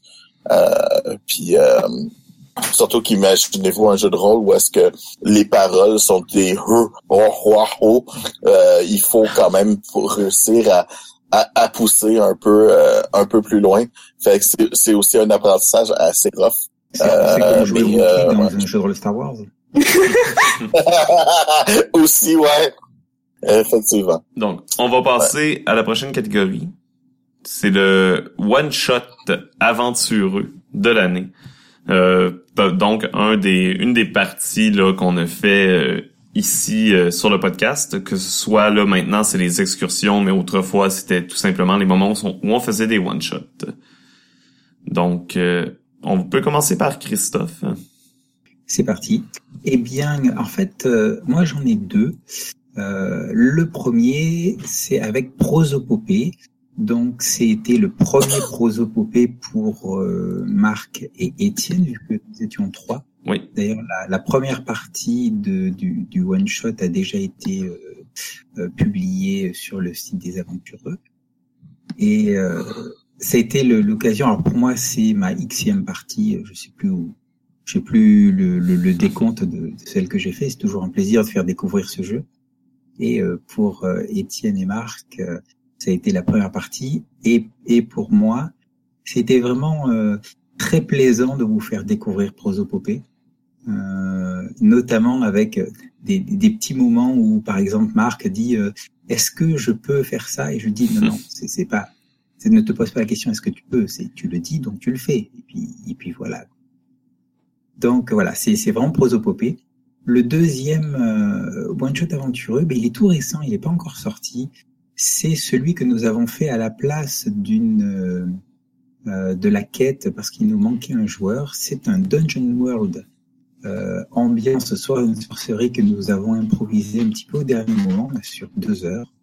Mhm. Et, euh, et, moi, je me suis bien éclaté dans, dans celui-là. Euh, je m'étais proposé comme même si ça avait été, c'était bien dynamique. et puis comme j'aime beaucoup Dungeon World, voilà, ça m'a ça fait partie des one-shots aventureux que je, que je retiens. Par la suite, euh, je vais y aller. Euh... Ah ben, Philippe, vas-y, vu que tu, tu y vas dans le même sens. Ouais, moi aussi, ça, il y a eu Prosopopée. En fait, peut-être parce que je suis pas dedans, mais euh, j'ai écouté votre euh, votre partie et je l'ai réécouté une deuxième fois, chose que je ne fais jamais, jamais, jamais avec des podcasts, parce que même le nôtre? Oh, moi, j'écoute jamais le nôtre. J'écoute jamais le nôtre. Sauf, sauf quand je suis pas là pour savoir ce que vous avez dit. Mm-hmm. euh, puis bon, euh, euh, j'ai commencé à le faire avec les émissions, les quêtes, parce que bon, euh, je suis pas dans ces parties-là pour l'instant, ben, ceux qui ont été enregistrés. Et celle de Prosopopée m'ont vraiment intrigué. Et comme je l'ai, je l'ai écouté après avoir joué avec vous, euh, ça m'a encore un peu plus intrigué parce que je, comme il me semble que l'enregistrement s'était fait après qu'on ait joué au Geekfest. Avant euh, que puis il y avait un genre de c'est ça, mais je écouté après et ça m'a un peu intrigué de voir un peu comme votre apprentissage, etc. Euh, voir aussi comment euh, dans ce cas-là euh, on dirait que Marc était revenu en arrière parce qu'il avait oublié certaines affaires, ou je sais pas. ça va vraiment intrigué. Et, et et c'était ce truc, ce truc qui m'a intrigué, qui m'a fait écouter et réécouter, euh, parce que j'ai l'impression qu'il y a des choses que j'avais pas compris. Pourtant, non, c'est juste que euh, il m'a vraiment porté à, à, une certaine réflexion sur le jeu. Ça, sur plusieurs choses, parce qu'on a joué, parce que ça a été un jeu qui m'a quand même assez intéressé. Euh, la partie m'est comme un peu restée et, carrément, je l'ai réécouté une deuxième fois. Euh, comment dire? Pour un peu euh, t'imprégner d'ambiance. Ouais, c'est ça, c'est ça. Ça fait que ça m'a, elle, m'a vraiment marqué. Euh, étrangement, pour, pour une partie que je n'ai pas joué, ça m'a vraiment super marqué. Parce que d'habitude, en plus, j'écoute pratiquement jamais les podcasts de d'autres parties de partie. J'aime pas ça. Je trouve ça ennuyeux. Euh, trois quarts du temps, je trouve ça. Il fallait y être vraiment pour que ce soit intéressant. Euh, j'ai jamais été, à moins qu'il y ait vraiment un, il y a certaines gens qui font des parties où est-ce que qui font un montage, ils font des choses qui fait que ça rend intéressant, mais c'est c'est c'est un peu comme j'aime mieux euh, écouter un livre, écouter quelque chose qu'écouter une partie de jeu de rôle. Puis, euh, mais cela, elle m'est juste resté, c'est tout. Donc, je peux y aller euh, avec Karine aussi, dans la même partie. Mais euh, j'ai je regardais, j'essayais de trouver lequel partie euh, qui m'a qui m'avait euh, marqué, puis je suis un peu revenu dans les podcasts qu'on a fait et j'ai remarqué que Kagematsu c'était cette année alors que je croyais que c'était l'année dernière. Mais euh, Kagematsu est vraiment une partie euh, que non seulement j'ai adoré, mais qui m'a aussi marqué. Euh, non seulement là par la nature du jeu qui a été euh, d'inverser les, les rôles habituels, donc Karine jouait le samouraï et nous les femmes qui essayaient de, de le séduire pour qu'il reste protéger le village. mais j'ai également là, je suis quand, quand on a joué, je suis tombé dans l'histoire, j'ai je suis vraiment là, je, me suis senti euh, près de mon personnage et l'immersion était là, tout simplement. Et euh, c'est ça me redonnait le goût aussi de jouer à ce jeu éventuellement, qui est, euh, mais on dirait que même si tu peux jouer là, qu'il y a également des femmes qui jouent des femmes dans les joueurs, on dirait de la manière qu'on a joué, c'était vraiment la manière parfaite pour qu'on prenne conscience un peu de, de, de ce que le jeu essaie de faire vivre. Karine. Euh, Tout à fait. En fait, euh, c'est c'est exactement ça que j'ai aimé euh, de cette partie-là. Euh, c'était la première fois que j'avais déjà joué en tant que joueuse. Euh, J'avais jamais joué en tant que Kagematsu. Et euh, ça a été une expérience très intéressante. Puis euh, ce que j'ai vraiment beaucoup aimé de cette partie-là, c'est que moi, en tant que que le samouraï qui avait tout le pouvoir, en fait, qui avait l'entièreté du contrôle de ce qui se passait. Euh, puis c'est étrange parce que quand tu es maître de jeu, souvent tu peux avoir le même contrôle, mais tu, en tout cas, je l'ai pas vécu de la même façon. Mais en étant Kagematsu, j'ai ressenti un malaise d'avoir ce contrôle-là. Euh, puis j'ai trouvé ça très parlant, en fait, pour moi. Euh, puis ça a été très... Euh, j'ai trouvé que chacun avait bien joué leur personnage, puis qu'on on avait réussi à faire une partie qui était très... Euh, je sais pas, profonde, c'est peut-être pas le bon terme, là, mais très... C'était pas une partie où on a on a déconné où on a ri. C'était vraiment une partie plus sérieuse où chacun a incarné très bien son personnage c'était vraiment une très belle partie. Tu, peux pas j'ai j'ai vraiment de la misère à voir en le jouant non sérieux. À moins que tu l'aies joué souvent. Ah oui je l'ai je, je l'ai je l'ai vu. Je l'ai vu. tu l'as vu? Oui, j'avais dans ma première partie, il y avait un, joueur qui déconnait. Euh, il est d'ailleurs, euh, il, a, ben, il a pas apprécié sa partie parce que la, ses moves ont pas fonctionné, comme c'était des moves très ridicules.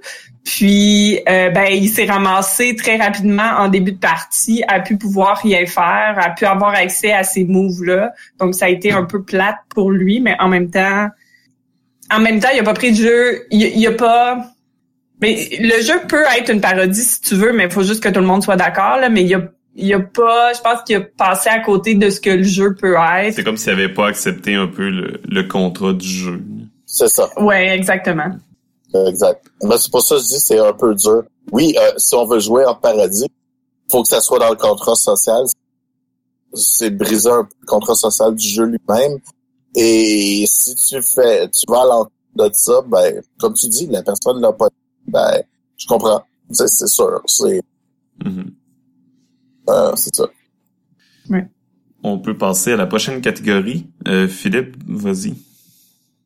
La prochaine catégorie. Le podcast aventureux de l'année. OK, ben, comme c'est moi qui le dis, je vais commencer. En fait, euh, euh j'en ai pris un, mais en réalité, je pourrais dire euh, la majorité de l'œuvre des aventureux. On a euh, dans tous les épisodes qui sont maintenant pèlerinage, on a toujours des trucs intéressants. Puis je peux pas euh, je pourrais pas dire que faut que le meilleur, c'est vraiment juste le meilleur. C'est éléments super intéressant un peu partout. Euh, c'est sûr que bon, à cause du qu'est-ce que ça l'a amené derrière avec toutes les discussions qu'on a eues euh, euh etc. Celui du Safe Space qui a été aussi le premier de la nouvelle mouture a été celui qui serait le peut-être le plus important, celui de l'année. Mais euh, mais je dirais que euh, les autres arriveraient tous en deuxième, presque, là, parce qu'il y a vraiment... Euh, on a, ben, je suis pas mal, je suis pas mal certain qu'on a eu des mauvais podcasts. On, a eu des mauvais podcasts, au moins intéressants, mais il y a toujours des points qui sont toujours bien apportés, euh, qui sont intéressants, que des choses, oui, qui sont moins, mais c'est si l'important, je dirais, comment les choses sont apportées, des choses comme ça, ça veut pas dire que c'est des choses qui ne sont pas importantes non mm-hmm. Peut-être qu'ils ont été mal apportés, peut-être que la discussion a, a pas été aussi loin qu'on aurait dû, des choses comme ça, mais on apporte toujours des points qui sont euh, importants, intéressants, qu'on va ramener peut-être plus tard, des choses comme ça, mais je pense que quand tu dis à quelqu'un, ben, s'il y a un épisode qu'on doit écouter, j'aurais, c'est sûr que je vais dire, bon, le, le Safe Space, ou il y en a deux, trois autres aussi que je dirais, mais je dirais qu'il est important d'écouter le reste mm-hmm. parce que le reste nous emmène au Safe Space, le reste nous emmène euh, aux autres épisodes qui ont une certaine importance, euh, etc. Euh, je pense que c'est ce que je voulais dire. on, a un podcast intéressant, il y a d'autres podcasts et jeux de très très intéressants. Je veux pas enlever aux autres non plus, mais euh, mais je pense que c'est un peu comme n'importe quoi. Je pense que le safe space et, et l'accumulation de tout ce qu'on a fait aussi avant. Oui, mais en parlant de safe space, euh, tu n'es pas le seul qui a, qui a non, je pense podcast. Non, effectivement, moi aussi, c'est mon... Ah ben toi aussi, Christophe, je m'excuse, je voulais pas te couper. Vas-y. Non, non, mais il n'y a pas de problème, il n'y a pas de problème. Hein, très cher, je t'en prie, continue. Euh, ben c'est ça, moi, c'est un, euh, un podcast que j'ai particulièrement aimé. Euh, pour, oui, la façon qui a été fait, pour la discussion que ça l'a emporté, mais aussi juste le sujet en tant que tel, c'est un sujet qui me tient énormément à cœur.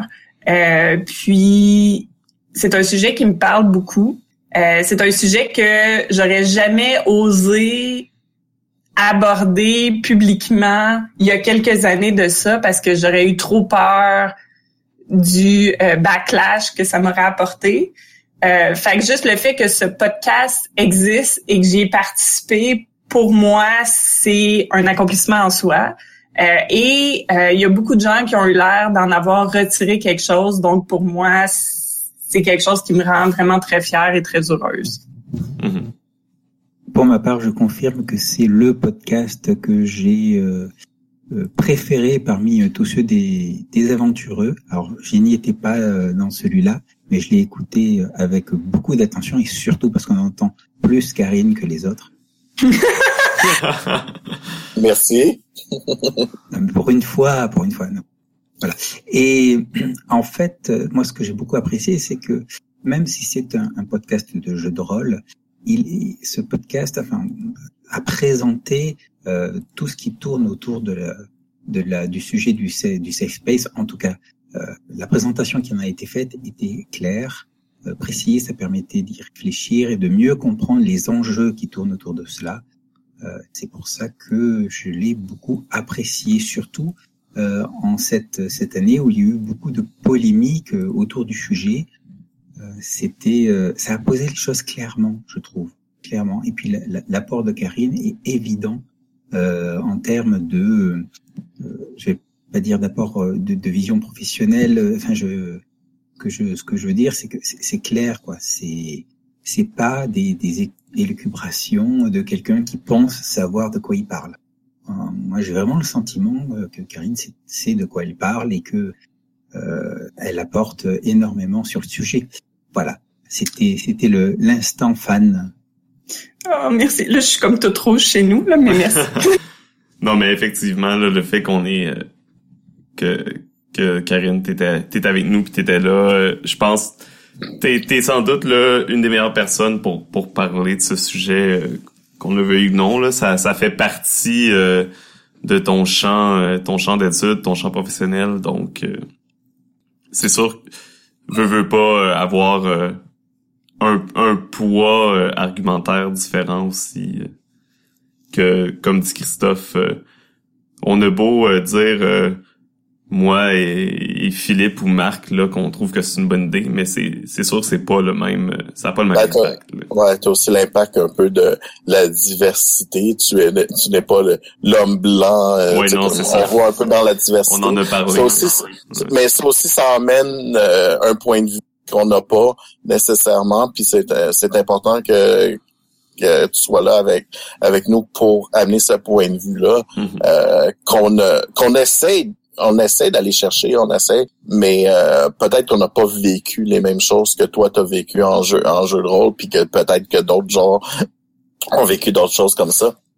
Mais je pense que le le safe space, moi je le safe space, je le vis pas je le vis pas pour moi. Tu sais, ceux qui qui comprennent pas, je les comprends dans un sens parce que pour moi, c'est pas euh, c'est pas quelque chose. Le trois quarts du temps, la majorité des sujets vont me passer sans, sans m'affecter, mais je peux comprendre qu'il y a des sujets qui vont affecter quelque chose. Euh, des gens, il y a des sujets que tu peux pas parler, puis c'est pour eux autres que je, je pousse ça et des choses comme ça. Et c'est sûr que quand tu essaies de faire ça d'un point de vue où est-ce que toi ça t'es euh, affecté euh, émotionnellement parce que ça- tu vois que ça affecte les autres et non pas parce que ça t'affecte toi le sujet. Euh, c'est vraiment très très très différent. Puis euh, je pense que ouais Christophe était euh, a, a- a- dit la bonne chose en disant que c'était bien que tu parles là parce que tu tu, tu emmènes ce- point-là, puis aussi tu emmènes le point où est-ce que toi t'as as, l'expérience professionnelle qui fait que tu as eu euh, peut-être pas nécessairement empathie, mais tu as eu les les gens qui sont qui sont venus, tu vois un peu ce qui affecte ta, ta clientèle, tu vois un peu que euh, etc. Ce qui fait que tu as, un point de vue beaucoup plus large que, que nous, puis ça c'est sûr et certain. Et je pense que c'est aussi ce qui a amené euh, l'intérêt du sujet là, de, du space. Moi, j'ai pas pris du safe space. À vrai dire, je l'aurais pris aussi, mais comme je suis un hipster, je voulais faire différent des gens. Ouais, on l'a tout pris, fait que tu voulais pas le prendre, tu voulais ça, être différent. exactement. Non, mais c'est une bonne idée parce que ça en prend d'autres aussi qui sont intéressants. Non, mais j'ai pris... euh, je considère que c'est probablement le meilleur podcast au niveau du sujet qu'on a fait. Euh, j'ai pris plutôt deux podcasts qui sont pour moi un peu des... euh, des, des podcasts... des milestones, là. Euh, J'ai, j'ai, je perds mes mots en français aujourd'hui. Euh, Ben, c'est des podcasts que- qui ont servi aux autres beaucoup, comme je disais Ouais, c'est ça. Qui, puis qui définissent un peu notre progression là, à nous, les aventureux. Ouais. Euh, je vais commencer avec euh, les jeux de rôle indépendants. C'est le podcast qu'on a fait euh, à Draconis. Donc, podcast live à Draconis. Premièrement, c'était la première fois qu'on se rencontrait tous euh, en personne. Donc, Oui, déjà là. Beaucoup d'émotions, beaucoup d'émotions. Et euh, Ouais. ça, hey, ça, ça nous a pris tout ce temps-là pour se rencontrer quand même. Donc, euh, ouais, la première fois que les aventureux se rassemblaient là, tous au même endroit. Et même même Christophe, le futur aventureux, était là, était une des rares personnes dans notre public. Wouhou! Ouais, c'est vrai. Clairement. Et euh, c'était intéressant. Le podcast c'est intéressant. Euh, ça m'a fait réfléchir par la suite. Là, Euh, ça m'a donné aussi euh, ma définition là de ou ma résolution en quelque sorte d'arrêter de dire jeu indépendant, mais d'y aller plus vers l'appellation jeu alternatif pour essayer d'éviter certaines confusions. Euh, bref, ça a été un bon podcast, mais c'est surtout pour la rencontre. Premier podcast live, première rencontre des aventureux. Et c'était là un très beau moment. Euh, et la rétrospective. La rétrospective qu'on a faite pour notre centième euh, épisode, avant également là qu'on change le logo et euh, la mouture du podcast tout récemment. Et ça nous a permis de voir euh, d'où on est parti et tout le chemin qu'on a fait également. Et les sujets qu'on a eu, les invités qu'on a reçus. Et ça, ça montre qu'on a vraiment beaucoup évolué en deux ans et demi environ qu'on fait ça maintenant. Du moins, euh, qu'on a- on a commencé environ il y a deux ans et demi. Et Karine s'est joint à nous là euh, quelques quelques temps après le, le départ. Et c'est ça. Le podcast, maintenant, on a une merveilleuse communauté, dont d'ailleurs euh, certains et certaines euh, sont, sont parmi nous en ce moment lors de l'enregistrement. On Ouais. a...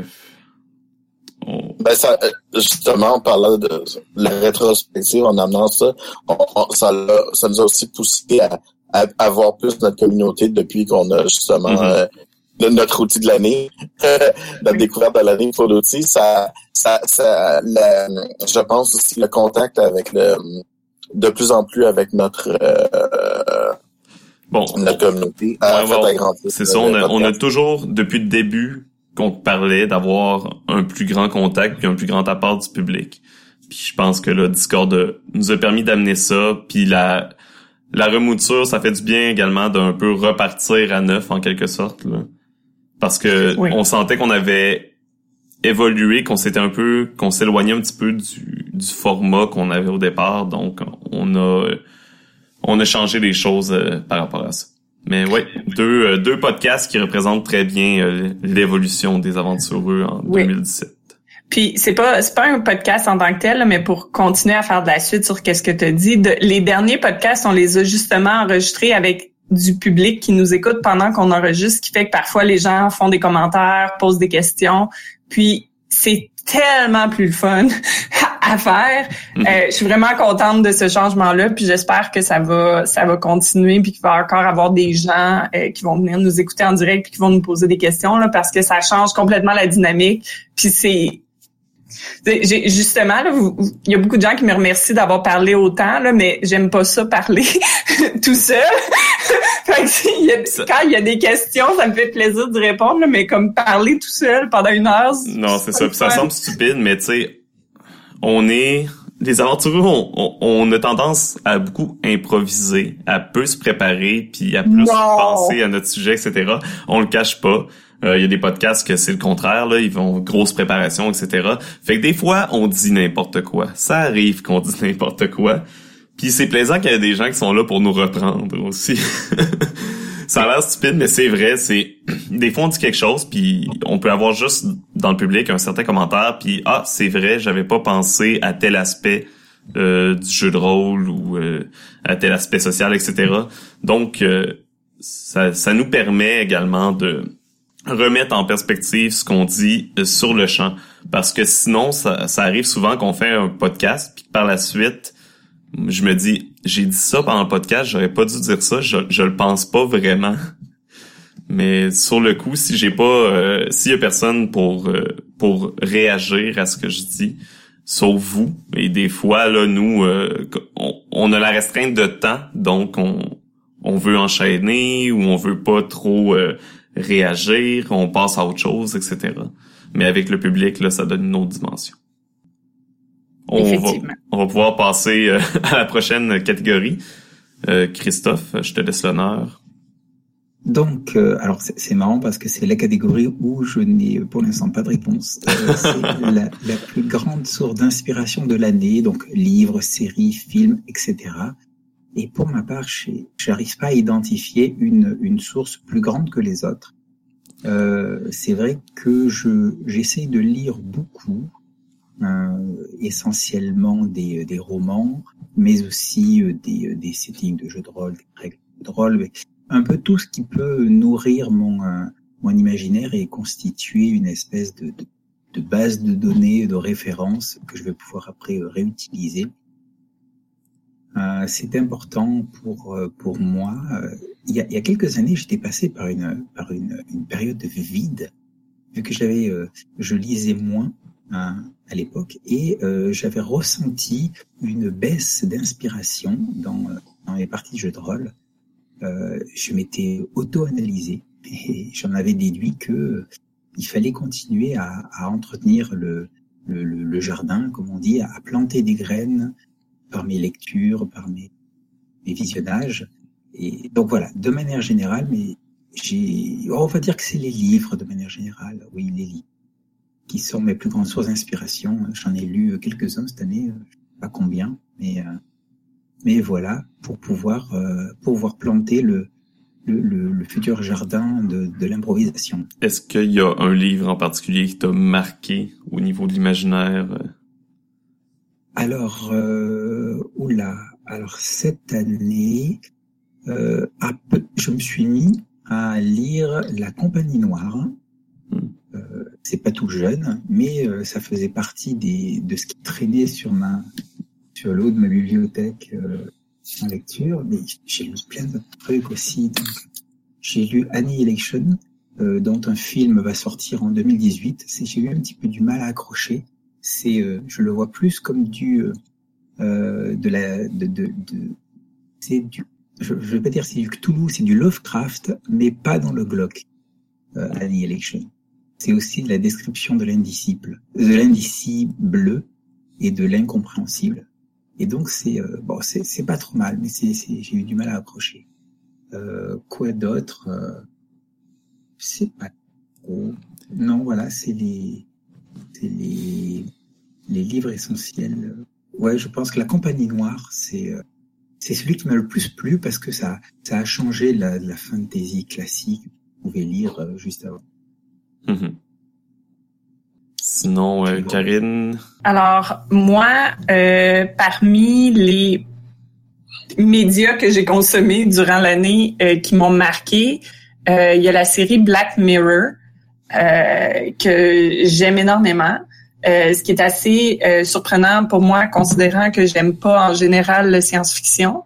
mais Black Mirror, je trouve qu'il dépeint très bien puis autant, je trouve que c'est une belle source d'inspiration, autant pour les sujets qui sont abordés, mais aussi pour les émotions que ça fait vivre.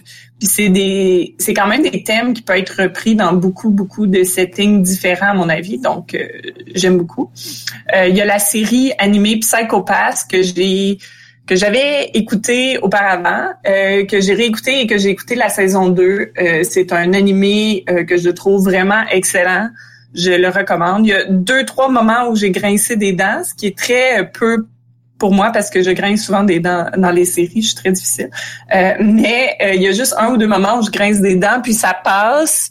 Puis si j'ignore ces deux petits éléments-là, la série passe super bien, donc c'est vraiment bien.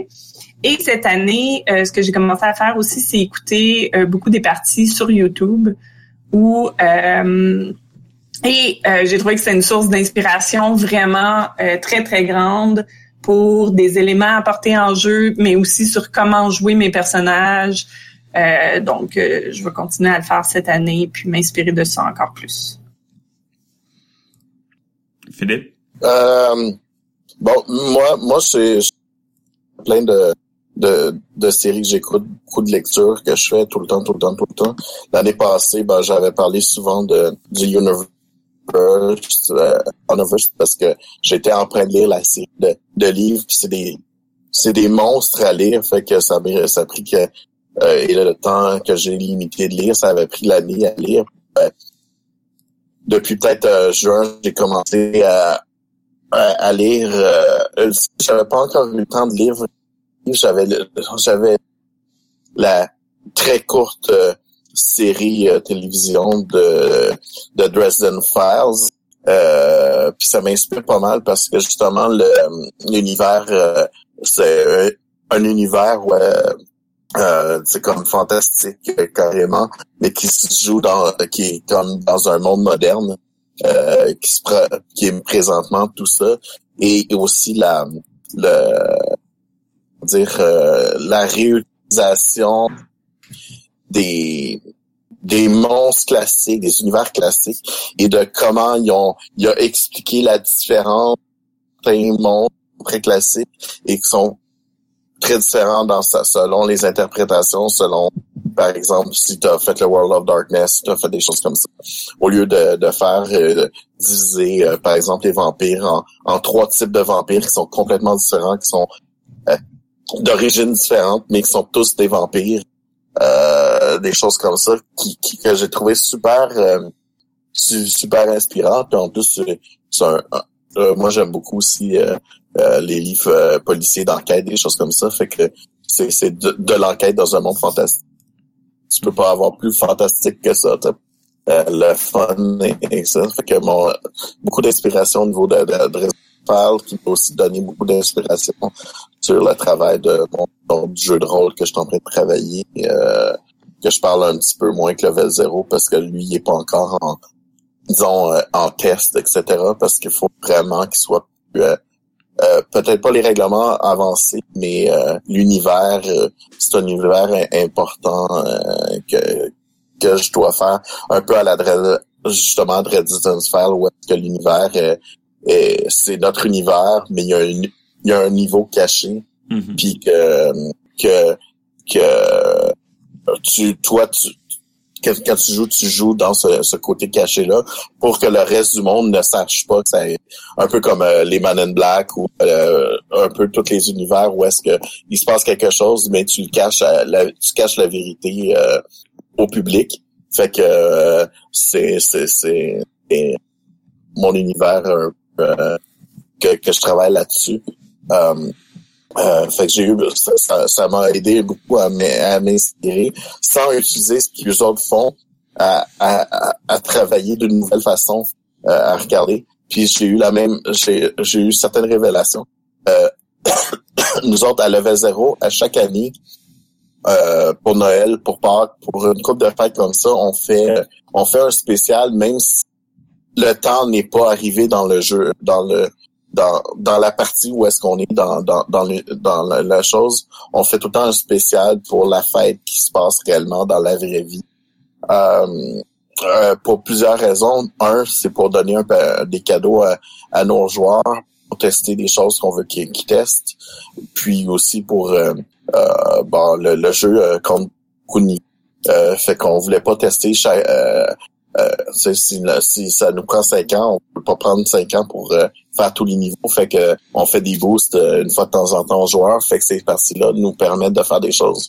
Et cette année, notre maître de jeu, Pascal, est allé qui est un peu fanatique de tout ce qui est légende de Noël, ces choses comme ça, est allé chercher euh, des bons, des trucs classiques de Noël, mais d'une façon tellement tellement subtile et intéressante que euh, ça m'a ça m'a redonné d'autres inspirations.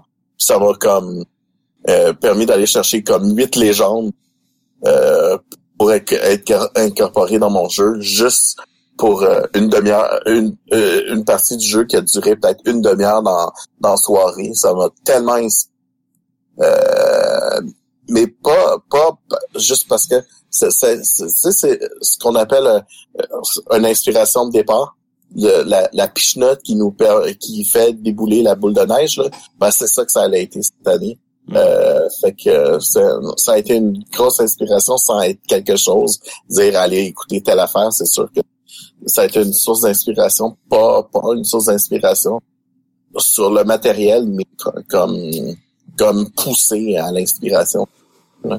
Euh, l'effet boule de neige là Mhm. carrément Bon, moi, euh, j'étais comme Christophe. J'avais pas de réponse pour cette catégorie-là.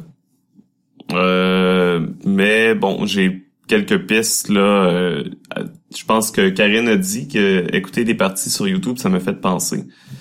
Ma principale source d'inspiration cette année, c'est probablement les autres podcasts. Euh, principalement là, j'ai euh, j'ai commencé à faire beaucoup euh, d'autobus et de transports en commun pour me rendre jusqu'à jusqu'à mon nouveau travail que j'ai eu cette année.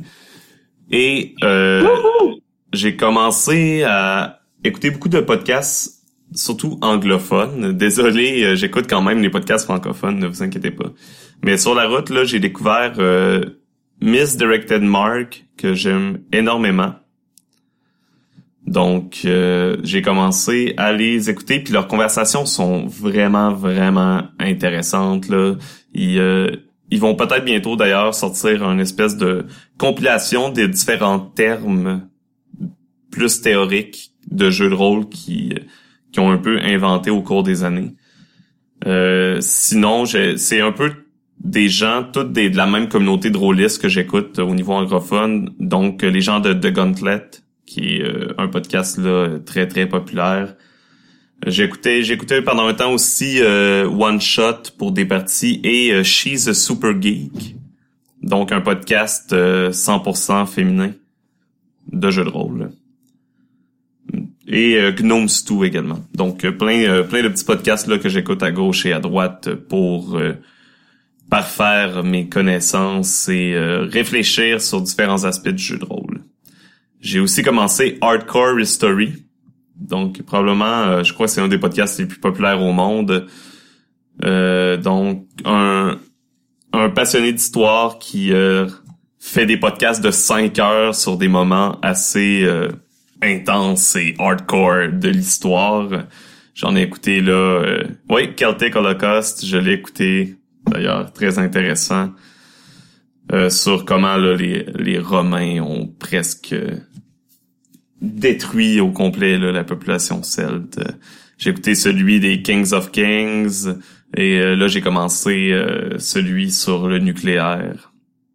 Oui, ça ça cinq heures mais ça vaut la peine comme dit Luke dans Luke dans le, le, le chat. Donc c'est différent sinon là peut-être au niveau euh, télésérie The Ancient, euh, The Ancient, euh, Ancient? Magus Bride, donc euh, un anime là japonais qui est sorti tout récemment et qui est étonnamment il se passe pas grand chose dedans, c'est surtout du développement de personnages. Et pour moi c'est quelque chose de rafraîchissant dans ce genre d'animation là c'est très très intéressant dans un monde fantastique euh, où la magie euh, côtoie un peu le monde des fées et la magie côtoie notre monde. Et euh, sinon, je dirais Hollow Knight qui est un jeu un jeu vidéo de style Metroidvania pour ceux qui connaissent le genre. Et c'est tout c'est dessiné à la main. On joue dans un monde très magnifique mais glauque. C'est un peu euh, un monde d'insectes, mais tout a été parasité. Donc euh, les insectes sont, sont presque tous morts ou euh, agressifs, etc.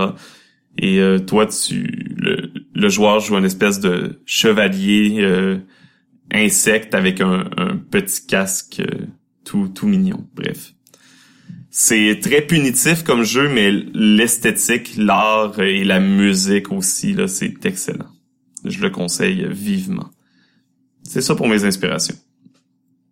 Donc, euh, Christophe, euh, quelle est la prochaine catégorie? Alors, la prochaine catégorie, c'est le plus gros flop holistique de l'année. Alors, je vais me lancer. Moi, j'en ai deux. Euh, le premier, c'est Blade in the Dark. Non. Si, si. What? Dark. Alors, euh, c'est, euh, je l'ai joué non pas en virtuel, mais en, euh, en, en, réel. Je vais me pencher. Je n'étais pas meneur de jeu. Alors, il est, bon, il, il est possible que l'on n'ait pas euh, su capturer euh, la, la, moi, l'essentiel, essentiel du jeu. je ne suis pas contre réessayer. Euh, cela dit, euh, avec le, le, meneur de jeu et les autres joueurs, on, on sait, en fait, ce que l'on a ressenti dans Blade, c'est un peu comme si on était dans une espèce de carcan euh, où les, les, règles nous, enfermaient trop dans un euh, dans un, processus en fait de, de jeu et ça, ça nous a bloqué. Alors peut-être que c'était pas le c'était pas le bon moment pour jouer, peut-être que je sais pas moi. Mais en tout cas, euh, voilà, c'est pour moi, ça n'a pas été une grande réussite. Cela dit, je ne suis pas fermé à la possibilité de, de réessayer. Question. Euh, Est-ce que qu'est-ce qui fait que tu ressens le carcan dans Blades in the Dark, mais tu ne le ressens pas dans, par exemple, The Sprawl, qui a une mouture assez similaire au niveau là, de séparer le jeu en étapes précises, par exemple. Est-ce que c'est à ce niveau-là que tu ressens un carcan dans Blades in the Dark? Ou... Eh bien, il se trouve que après notre première mission à Blade in the Dark, euh, les, en tant que, que, joueur, on a voulu euh, euh, un petit peu développer certains, certains arcs narratifs et le, le meneur de jeu se trouvait un petit peu bloqué par le système, enfin en tout cas il se sentait bloqué par le système, dans les, les possibilités pour le faire évoluer en fait. Euh, alors ça date d'il y a, d'il y a quelques mois, donc c'est, c'est un petit peu flou. Euh, cela dit, euh, on, euh, on sentait pas. En fait, on s'est retrouvé à se dire mais comment est-ce qu'on on résout ça en fait? Mm-hmm. Donc, euh, mais je je suis pas je ne suis pas euh, réfractaire à, au fait de réessayer. Peut-être que peut-être que le, le, jeu ne correspondait pas au, au meneur de jeu et qui, qui n'a pas su nous le nous le transmettre mhm. euh, correctement. Ça peut arriver ce genre de choses. Hein. Mais honnêtement, euh, la, difficulté que tu décris, je la comprends totalement. J'ai pour avoir fait là, une campagne complète de Blades in the Dark, il y a, y a une certaine difficulté qui est là et qui existe et je crois que c'est plus malheureusement le jeu est pas très bien écrit et c'est là que que réside la difficulté principale. Ça m'étonne de John Harper d'ailleurs, mais mais oui, euh, je, crois qu'il y a un problème d'écriture là au niveau du jeu. Et même quand tu regardes les parties que John Harper fait, fait lui-même jouer en ligne, ça correspond pas totalement à ce qui est écrit dans le livre. Ce qui est, bref, il y a une certaine dissonance.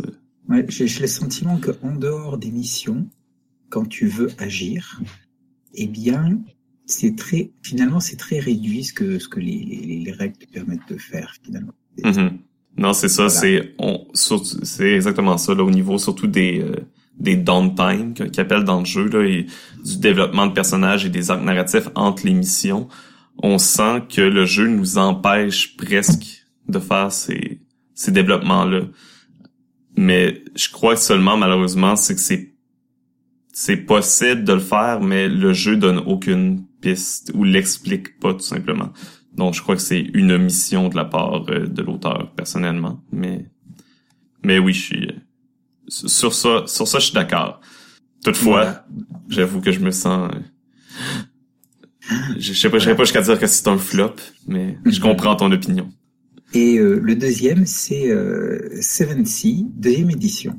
Quoi? Là, c'est Karine euh, qui... Alors, euh, en fait, euh, moi j'aime beaucoup euh, l'univers de, des secrets de la septième mer. J'ai beaucoup joué à la première édition. j'ai même fait des, du jeu de grandeur nature septième mer. J'ai même été organisateur de jeux de grandeur mer. Vraiment, c'est un univers que, que j'ai beaucoup exploré et que, et que j'adore.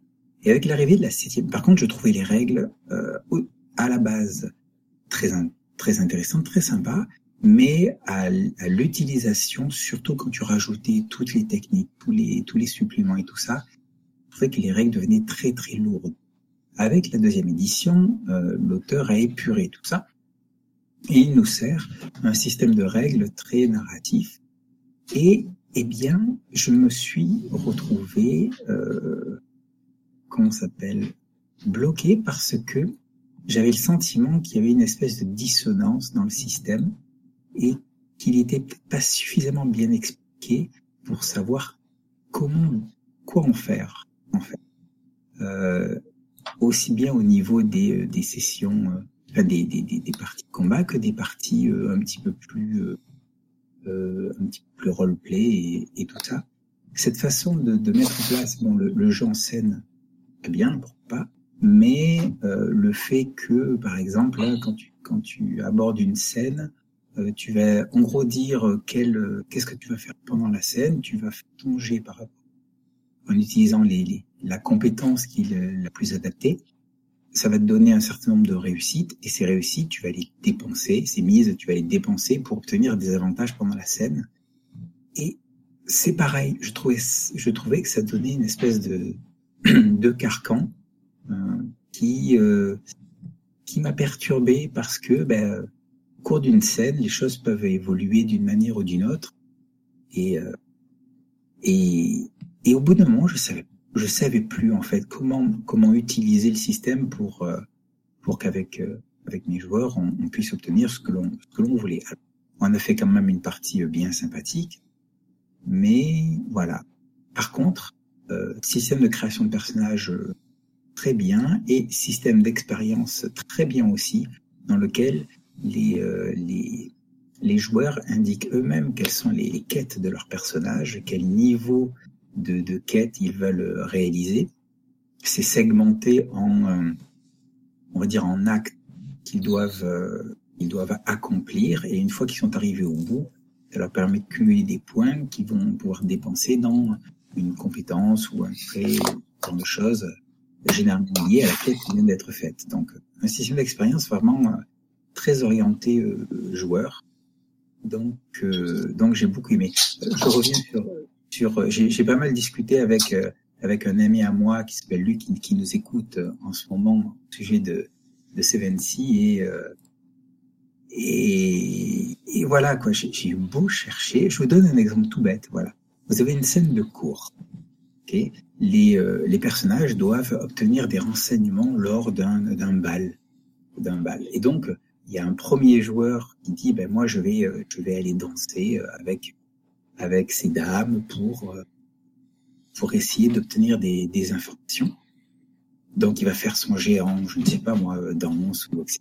Donc, il va obtenir des mises, et imaginons, il commence à danser, on fait la description, tout ça, il dépense ses mises, il obtient une information. La scène n'est pas finie, mais cette information, il va en faire quelque chose. Donc il, il, va changer, il va, il va peut-être euh, aller s'approcher. Voilà, si, si l'information c'est, eh bien, aller voir le compte de de Trucmuche, euh, lui, saura vous renseigner, eh il va aller voir le compte de Trucmuche. C'est plus de la danse, c'est toujours la même scène. Par contre, il peut pas utiliser euh, ses ces mises qu'il avait précédemment parce que c'est des mises de danse.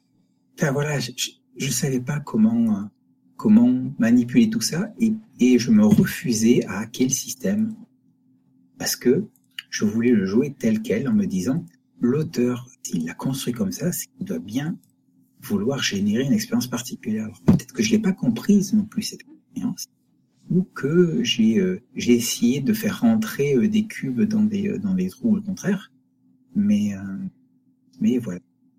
Mmh. Je, euh, voilà. J'y suis, j'y suis pas arrivé. J'y suis pas arrivé. Cela dit, j'attends impatiemment euh, que ben, Luc justement euh, sorte euh, un jeu de rôle qui s'appelle Noblesse oblige. Attention promo, qui est un jeu de rôle de KPDP Power Based Apocalypse. Et à mon avis, en l'adaptant un petit peu, il ira très très très bien avec les secrets de la septième. On a bien hâte de voir le résultat. Peut-être une excursion euh, ici même. -huh. Sinon, donc pour le, le flop, euh, Karine? Alors, euh, mon flop de cette année est étrangement le même que le flop de l'année dernière. euh, ça reste le Geekfest. Euh, j'ai apprécié aller au Geekfest, mais seulement parce que vous étiez là, euh, puis tout le groupe était là. Euh, je trouve que je je sais pas comment le Geekfest, comment l'organisation du Geekfest fonctionne. Euh, je trouve que c'est mal organisé. Euh, c'est, je trouve que ça a un potentiel d'être quelque chose, puis que ça ne l'est pas. Euh, puis euh, les salles sont désertes, il y a pas beaucoup de gens, euh, il y a pas non plus de vendeurs. C'est mal publicisé. C'est mal publicisé, c'est juste c'est c'est triste. Ouais, c'est triste. C'est vrai, c'est le bon mot cette année, c'était triste. C'est ça, fait que c'est je considère, ben, en tout cas, je pense peut-être naïvement que il y a euh, il y a un potentiel de faire quelque chose. Euh, maintenant, euh, cela dit, euh, en toute humilité, j'ai aucune expérience en organisation de trucs du genre. Là. Fait que je leur dis, je dis pas que nécessairement moi je ferais mieux, mais je, je pense qu'il y a un potentiel pour un Geekfest qui est vraiment pas puis que le Geekfest, qu'est-ce qui est présentement, est vraiment pas à la hauteur de ce que ça pourrait être. Je sais pas s'ils essayent de viser trop gros, mais ils publicisent pas. Peut-être que viser plus petit, mais qu'au moins ce soit pas vide comme ça, ça serait une meilleure option. Draconis, c'était pas, euh, c'était très petit, mais c'était bien rempli. Là. Par exemple, c'était pas, euh, ça avait pas cette espèce d'ambiance de désert ou de, en tout cas, je sais pas trop comment le dire, mais c'est ça, de cette tristesse là. Mais à mon avis, c'est ça le, plus gros flop euh, de l'année. Moi, j'ai pas de flop en tête. Le Geekfest en serait probablement un, euh, ce qui se rapproche le plus d'un flop pour moi également. Là. Même chose, euh, j'ai été, euh, mon enthousiasme a été un peu tué la première journée du Geekfest. C'était, euh, on, on a eu beaucoup de plaisir à faire des parties entre nous, mais c'est ça. Mais c'est ça, c'est, c'est, comme je dis, je ne regrette pas le Geekfest parce qu'on on a fait des parties entre nous, là, mais c'est pas supposé d'être sur un Geekfest. Voir les performances, euh, les performances indescriptibles de Karine à Dance Dance Revolution. Bon, ok, il y avait ça, mais ça pour ça, on se fait une soirée chez nous, puis on a la même chose sans l'espèce d'ambiance morte. Non, c'est ça. C'est vendu, c'est vendu. oh merde. Euh, mais ouais. Sinon, au niveau flop, euh, on, on dirait que je fais en sorte pour quand je m'achète des jeux de rôle, j'en supporte et où j'essaie des jeux de rôle, c'est souvent des jeux que je sais que j'ai envie de jouer. Euh, j'ai reçu là quelques jeux de rôle que j'ai probablement supportés sur un coup de tête sur Kickstarter, mais la plupart du temps, ceux-là finissent dans ma bibliothèque et euh, dans, je me dis je vais les lire plus tard comme je crois que j'avais reçu une copie euh, de Deadland classique édition comme anniversaire. Puis comme pourquoi j'ai pourquoi j'ai ça, pourquoi j'ai supporté ça? Bref, des coups de tête comme ça qui arrivent. Euh, mais sinon là un flop euh, particulièrement j'en ai pas en tête. Peut-être j'essaie de trouver même, une partie, j'en ai pas. Fait que je vais y aller avec le Geek Fest également. Philippe, euh, t'as l'air un peu dans la même situation que moi. Ouais, ouais, ben c'est ça. Moi aussi, le Geekfest était un, un, a été vraiment. Euh, si, si vous, vous aviez pas été là, ça aurait été euh, une déception complète. malheureusement, je m'y attendais en plus, fait que ça c'était c'est un peu moins le fun. J'espérais que ça soit pas le cas. Euh, parce que bon, il y a quand même un potentiel d'être intéressant, etc. Euh, euh, euh, un petit peu comme j'ai aussi entendu, il y a comme d'autres conférences de conventions de jeux qui ont petit peu plus marché, même ceux qui ont moins marché euh, ont fonctionné plus que le Geekfest. Fait que ça a été vraiment un, problème. Bon, euh, je veux pas juger. Ils ont euh, un problème venant de, de l'ancienne administration qui sont un peu pognés avec, euh, qu'il faut qu'ils essaient de leur partir. Euh, celui de Québec pratiquement fonctionne mieux que celui de Montréal dans un sens. pourtant, c'est la même équipe. Euh, mais c'est la nouvelle équipe, qui a, celle de Québec, c'est celle qui ont repris Montréal. Puis je pense aussi travailler à distance, euh, c'est pas toujours la meilleure des choses. Quand tu veux faire une convention, soit tu faut que une équipe qui soit proche de où qui vont la faire. Euh, ça aide énormément. Euh, ça, c'est qu'est-ce que je je pense que c'est une partie du problème là. Mais euh, j'ai été, euh, j'ai bien été déçu. Euh, euh, comme je comme je disais aussi, ben c'est pour ça que j'étais pas vendeur cette année au Geekfest parce que je, je voyais un peu le que, vers où s'en allait avec le manque de pub, les, choses comme ça. puis d'autres raisons, j'étais pas sûr si j'allais j'allais y être non plus. Mais c'était c'est quelque chose comme ça. Si on parle de jeux même, euh, j'ai pas encore tout lu mes jeux que j'ai j'ai reçu euh, des Kickstarter, des choses comme ça, fait que je pourrais pas dire s'il y en a un qui était une une grosse déception, un flop de ce que ça aurait dû être. Euh, fait que c'est un peu dur à dire, mais euh, bon, c'est ça le Geekfest. Ça veut pas dire que s'ils pas font un, pas un Geekfest que je vais quand même réessayer d'y aller parce que je veux quand même faire le plus possible tous les qu'on va des chances de d'être le groupe ensemble, qu'il y a des chances aussi qu'on on puisse euh, faire du jeu de rôle et comme notre but c'est de pousser le jeu de rôle, ben je pense qu'il faut pas non plus euh, faire de préférence de, de convention, puis euh, ça, en espérant que les problèmes vont être corrigés avec le temps. Parce que je sais qu'ils ont déjà annoncé la, la, version Québec qui s'en vient là, cette, cette, cette, année, ça va être Québec. Je sais pas s'ils vont en faire une Montréal, là, mais je sais qu'il y a un Geekfest Québec là, cette année. Ouais, je vais essayer de, de voir si je peux participer à, à établir la salle de jeu, euh, celui de Québec.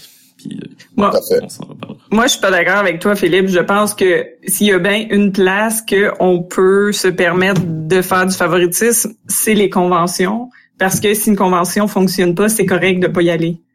À mon avis, ben je peut-être, euh, mais comme j'ai un temps limité, c'est clair que, tu sais, je, je veux bien lui donner sa chance là, mais ça fait deux ans que c'est pas bon là. Fait ça me fait plaisir d'y aller pour essayer de faire faire des parties, mais à quelque part, euh, si, si, si je passe la fin de semaine à lire un livre assis euh, dans une salle, je, vais rester chez moi. Là. Ah non, non, c'est sûr que s'il y a juste une personne qui vont, euh, c'est peut-être pas un bon chose, mais si on peut y aller en, groupe, ça me dérange pas d'y aller en groupe, là, c'est. Dans, dans, le sens, au, moins, on sait qu'on on, passera pas la fin de semaine à lire un livre euh, durant la convention. Là, puis, euh, mais euh, c'est sûr que y aller tout seul dans une convention puis qu'il n'y a rien à faire, ben là, moi non plus, ça me tente pas d'y aller. Là, puis, je comprends ce que tu faisais par là. Mais en même temps, en tant que groupe d'aide pour les aventureux, on veut quand même travailler un peu notre mission si on veut. Là. Puis, mais bon, si jamais si ça continue de même, c'est sûr que ça vaut pas la peine. On, est mieux d'aller euh, dans les dans à Draconis ou à même génétique, euh, des choses comme ça, où est-ce qu'il y a quand même eu plus de choses qui se, sont passées. Qu'il y, a, aussi une nouvelle édition cette année. Donc, c'est ça pour les flops. Sur une note un petit peu plus positive. Beaucoup plus positive l'accomplissement rôlistique personnel de l'année. Donc, chacun, c'est quoi, de quoi on est fier cette année en tant que rôliste. Euh, je peux commencer. Moi, tout simplement, là, j'en ai parlé un petit peu plus tôt, mais introduire des nouveaux joueurs euh, au jeu de rôle. Et également, là, euh, c'est ça s'est passé dans de mauvaises circonstances, mais mon groupe habituel de jeu euh, s'est scindé. toutefois, je crois que c'est pour le mieux, parce que, veux, veux pas, il y avait beaucoup de comportements toxiques euh, dans, dans mon ancien groupe que que je suis euh, heureux de ne plus avoir euh, à subir nécessairement au de façon hebdomadaire. Donc ça va me permettre de rechercher un nouveau groupe en 2018, introduire des gens et trouver là, essayer de trouver des des un groupe avec qui je me sens bien et que je peux évoluer là, dans dans mon exploration du hobby. Philippe? Ben moi, c'est pas mal la même chose. Euh, bon, euh, ben, c'est sûr qu'en faisant nos, euh, nos journées de rôle de ça, ben, en fait, pour moi, rendu plus seulement juste le lundi à cause de, de mon temps, j'ai, j'ai dû couper un peu, puis on a tout réorganisé que tout soit le lundi cette année. Euh, ça a été ça a été pas mal ça. Euh, d'être capable euh, de quand même en faire, continuer, faire des aller aller aux conventions malgré que j'étais super parti à cause du travail, etc. réussir à, à, faire concorder les, les deux tout en essayant aussi de d'avoir une bonne côté une une vie de couple euh, correcte aussi malgré le travail, malgré tout ça. Euh, jongler tout ça, ça a été une année assez euh, euh pour moi élevée euh, et super intéressante. fait que ça, ça a été vraiment le, côté là. Fait que l'introduction, je pense que ça, ça a été ça. J'ai continué à introduire. J'ai on a j'ai eu quelques nouveaux joueurs dans nos parties qui sont qui ont joué aussi au Draconis. J'ai moi, j'ai eu des joueurs qui avaient jamais joué dans une partie. Euh, des gens qui sont revenus après ça toute la fin de semaine. Euh, des gens que j'ai revus euh, durant des gens que euh, j'ai entendu dire une personne qui est, qui, qui, qui, qui est rentrée dans un groupe dans un club aussi. fait que ça, je, suis super super content là. Ça, ça, ça a été une très bonne année pour ce côté-là, Philippe. Mm-hmm. C'est ça. Alors, euh, moi, euh, mon accomplissement, c'est que j'ai DMé en convention. En fait, euh, j'avais jamais DMé dans une convention avant, si je me trompe pas, Draconis. et depuis, je le fais de plus en plus. je considère quand même que j'ai du travail à faire pour m'améliorer sur cet aspect-là. Euh, c'est un, un, processus en continu, mais euh, je suis vraiment fière d'avoir franchi le pas et d'avoir essayé de faire ça cette année. Eh bien, pour ma part, ce sont deux événements. Euh, alors, il n'y a pas d'ordre particulier. Le premier, c'est euh, ben, le lancement de ma chaîne YouTube Pilule Rouge IDR à l'occasion euh, du RPGED 2017. Euh, Puis je me suis dit, ben, tiens, pourquoi ne pas continuer? Donc, donc voilà, j'ai continué en faisant quelques petites vidéos. Et la deuxième, c'est mon intégration à l'équipe des aventureux, un véritable accomplissement holistique. un accomplissement holistique. Donc voilà, encore merci, chers amis. Grâce à toi, on est déjà un peu plus intéressant. Oh. Non, mais il, vous fallait votre petit, votre petit Frenchie hein, pour l'inclusion. Oui, c'est comme je dis, faut euh, faut être sûr que notre public comprenne au moins une personne.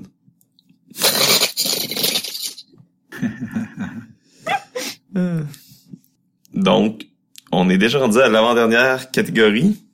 Ouh, et j'ai l'impression que pour cette avant-dernière catégorie, on est tous un peu d'accord. Il y a un consensus. Et moi qui veux faire un peu différent, là, pour une raison. Tu veux faire de la pub? Oui, je veux faire de la pub. C'est bon. Ouais, ben, je, pense que je vais te suivre un peu dans ce sens-là. Bon, j'ai aussi beaucoup d'intérêt pour, mais... Mais euh, avant de, de, révéler ça, euh, Christophe, quelle est cette, cette catégorie? L'événement le plus marquant du paysage holistique québécois en 2017. Oui, c'est pas donc, euh, Non, non, je crois que on n'est pas. Euh, si on quand, est, quand, même, quand même, Philippe, le modestie un peu. Ouais, tant mieux si on est marquant, mais euh, non, on n'est pas. C'est sur la décennie. C'est sur la décennie. Nous, c'est l'événement le plus marquant du paysage politique quoi de la décennie. Voilà. Oh mon Dieu, Christophe. Ah. Oh. Come on. Mais euh, oui, on est tous d'accord sur Draconis, qui était. Ouais sa première nouvelle édition parce que je crois il y a déjà eu des draconistes dans le passé euh, mais donc ça le dragon euh, renaît euh, de ses cendres euh, en 2017 c'est pas le phénix? Ouais mais là c'est un dragon fait que ok excusez. C'est un croisement c'est un croisement. C'est ça c'est en fait le, le, dragon a, a dormi pendant des années sur son trésor et il s'est réveillé là pour reconquérir de nouveaux trésors. Euh, et je pense que pour avoir fait tous les autres Draconis, ça a été le meilleur de tous, en plus. Fait que c'est sûr que je pouvais pas mettre autrement que ça mhm. dans mon cas. C'est notre seule convention euh, qui met vraiment les jeux de rôle de l'avant au Québec. Et euh, on a ça a été vraiment, non seulement on a eu des belles parties, non seulement on s'est rencontrés tous en personne, on a eu notre premier podcast live, on a aussi rencontré plein de, de merveilleuses personnes, euh, par exemple Vincent euh, Quigley qui est souvent euh, sur le Discord d'ailleurs et qui est avec nous dans la quête pour The Sprawl. Donc et plusieurs autres personnes également qu'on qu'on a croisées à Draconis. Là. Ouais, ben beaucoup de gens aussi qu'on connaissait euh, du monde euh, du jeu euh, par les médias sociaux, des choses comme ça. Que un peu la même chose, c'est on, on, parlait que bon la première rencontre, tout le groupe ensemble, des choses comme ça. Ben je pense que c'est pas juste le groupe des aventureux, mais je pense aussi les le, les les gens des médias sociaux de du, jeu de rôle, on était pas mal tous là. Euh, euh, à, un moment donné ou l'autre de la, la fin de euh, ce qui nous a aussi permis de se rencontrer en, en, en vrai là comme en IRL comme certains disent là. Euh, je pense que ça a été vraiment euh, un bon euh, il y a eu d'autres conventions qui avaient du jeu de rôle mais justement pas tous ces gens-là étaient là, euh, puis des choses comme ça. On ça, je pense que. On espère tous euh, que que que ça soit encore mieux cette année, et, euh, que ça évolue encore euh, plus loin, mm-hmm. plus grand. Tout à fait, tout à fait. c'est sûr que je pense que on l'a déjà dit plusieurs fois. On, va essayer de d'y être tous si, si, si possible. Là. Euh, Ah, ma fin de semaine est déjà réservée. là. Ouais, ben moi aussi. Euh, c'est juste que bon, euh, des fois, euh, les aléas du travail, euh, on sait jamais. Euh, sauf que pour le reste, moi, cette fin de semaine-là, euh, j'ai aussi cette année euh, ma fin de semaine pour le salon de la passion médiévale. C'est plus côté jeu pour les, les grandeurs nature, qui sont quand même un, un, un, un côté intéressant euh, du jeu de rôle, c'est juste un peu différent. Euh, puis, euh, je sais aussi que, parlant de, de convention de mamie euh, génétique qui, qui, qui, va avoir une édition cette année, j'ai eu la confirmation pendant qu'on discutait aujourd'hui que on va avoir un qui l'ont annoncé, ils viennent de l'annoncer aussi. Le, le génétique. OK. Euh, je sais que vous, vous avez- moi j'y avais pas été, fait que je peux pas en parler. Non, génétique, ça avait été euh, quand même bien. C'était plus, je dirais, une convention euh, d'organisateurs de grandeur nature, par exemple. On, et on y avait là quelques personnes intéressées par euh, la théorie, euh, que ce soit du DGN ou du jeu de rôle. Donc à ce niveau-là, c'était quand même intéressant. là. Il y a eu euh, des bonnes discussions euh, lors euh, des, euh, des panels, que ce soit de moi, il y a Christophe qui en avait fait un également. On avait euh, Sébastien qui avait fait sur la technologie des jeux de rôle. On a eu vraiment plusieurs euh, plusieurs discussions et panels intéressants. Donc pour ça, génétique, c'était bien. Mais c'est sûr qu'au niveau parti, euh, c'était plus Non. mort, je dirais. Non, non, c'était ouais. Ben c'est ça, ça, ça annonçait plus comme un- une place pour la théorie que pour euh, les les parties en plus euh, comment il l'avait annoncé. Mhm. Puis moi je pense que c'est intéressant d'avoir type de de, de, de convention. Non, c'est ça. Je pense que si je retourne à génétique, je, je me gênerais pas nécessairement pour aborder des sujets que je choisirais pas nécessairement aborder, par exemple, euh, dans une convention plus générale. C'est ça. Et euh, euh, est-ce que Philippe, pas Philippe, mais Karen ou Christophe, avez-vous quelque chose à dire sur Draconis? Ben non, j'ai trouvé que c'était juste merveilleux. Vous avez déjà tout dit. Là, on a rencontré plein de gens intéressants, on a fait des parties intéressantes, on s'est tous vus. Notre panel, c'était notre premier panel avec du public, puis c'était vraiment une dynamique intéressante. Euh, ça moi, j'ai donné le coup d'en faire d'autres en plus, fait que ça c'est le fun. exactement. Fait que j'ai j'ai juste trouvé que c'était c'était petit, mais c'était de qualité. Fait que moi, j'étais très très très satisfaite là. C'est pas la grosseur qui compte. C'est ce qu'on fait avec, je sais. Mais euh, c'était parfait. Euh, comme convention. Euh, fait que c'était ça pour Draconis. Ouais, je plus sois, je plus sois. Puis euh, moi, il y a un autre événement euh, que je considère qui est marquant cette année. Euh, officiellement, il y a un nouveau. Euh, je suis pas sûre que je peux dire une convention en fait, euh, mais il y a un nouveau groupe qui s'appelle Combocon qui éventuellement vont faire des conventions. Euh, mais pour le moment, ils ont vu le jour cette année et euh, c'est un regroupement d'organisateurs et ils vont notamment s'occuper des euh, salles de jeu Ils sont pas annoncés, on peut pas les dire parce que ça peut briser les, les discussions sur des annonces. Mais ce groupe-là devrait en faire plusieurs dans différentes choses. Et oui, euh, ils l'ont annoncé qu'ils veulent faire une convention. euh, mais pour l'instant, au lieu de faire une convention, ils vont faire des avant pour euh, comment dire pour euh, euh, augmenter leur euh, leur leur leur visibilité, le nombre de, de maîtres de jeu, les choses comme ça. Ils vont faire, ils font aussi des petits événements, euh, de- des soirées de jeu que je pense Karine t'en a fait une euh, à l'Halloween, oui. à l'Halloween, mais ils vont faire des euh, des quelques effets comme ça jusqu'à temps qu'ils vont emmener en convention. Je pense pas que c'est cette année la première convention, ça risque d'être l'année prochaine. Euh, où est-ce que euh, c'est jeu de table, jeu de rôle? Euh, il me semble qu'il parlait de jeux vidéo, mais je je, serais pas à 100% parce que leur page leur page euh, Facebook ne parle pas des autres choses que le jeu de table, jeu de rôle pour l'instant. Euh, fait que peut-être la convention va être plus grosse, je sais pas. Euh, parce que je sais qu'il en parlait, mais c'est pas, il y a rien d'officiel. Euh, faut pas non plus euh, la, la chose. Là. Ah, Mais, mais bref, c'est nouveau. Puis c'est un groupe que je connais quelques des des responsables organisateurs de ça. Puis c'est un groupe très dynamique.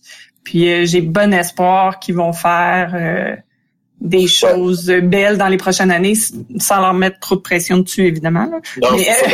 mais, moi, je, pense qu'il y a du potentiel là-dedans, qu'il y a des belles choses qui sortent. Je pense que qu'est-ce qu'on a déjà fait, ça commençait déjà à marquer. C'est juste que bon, on, le monde l'a pas vu en tant que ComboCon, mais le, le résultat dans des conventions. C'est pour ça que le monde n'a pas entendu le nom encore, mais c'est là présentement. Euh, je, pense que je vous ai tout envoyé l'invitation sur euh, sur euh, Facebook pour être dans le, le groupe. Puis, mm la page. puis on partagera quand ils ont une page là, plus publique. le, la page publique, on partagera la page publique, mais mais il n'y a pas de problème. De toute façon, le groupe est dans la page publique. Le monde qui sont intéressés à aller un peu plus loin.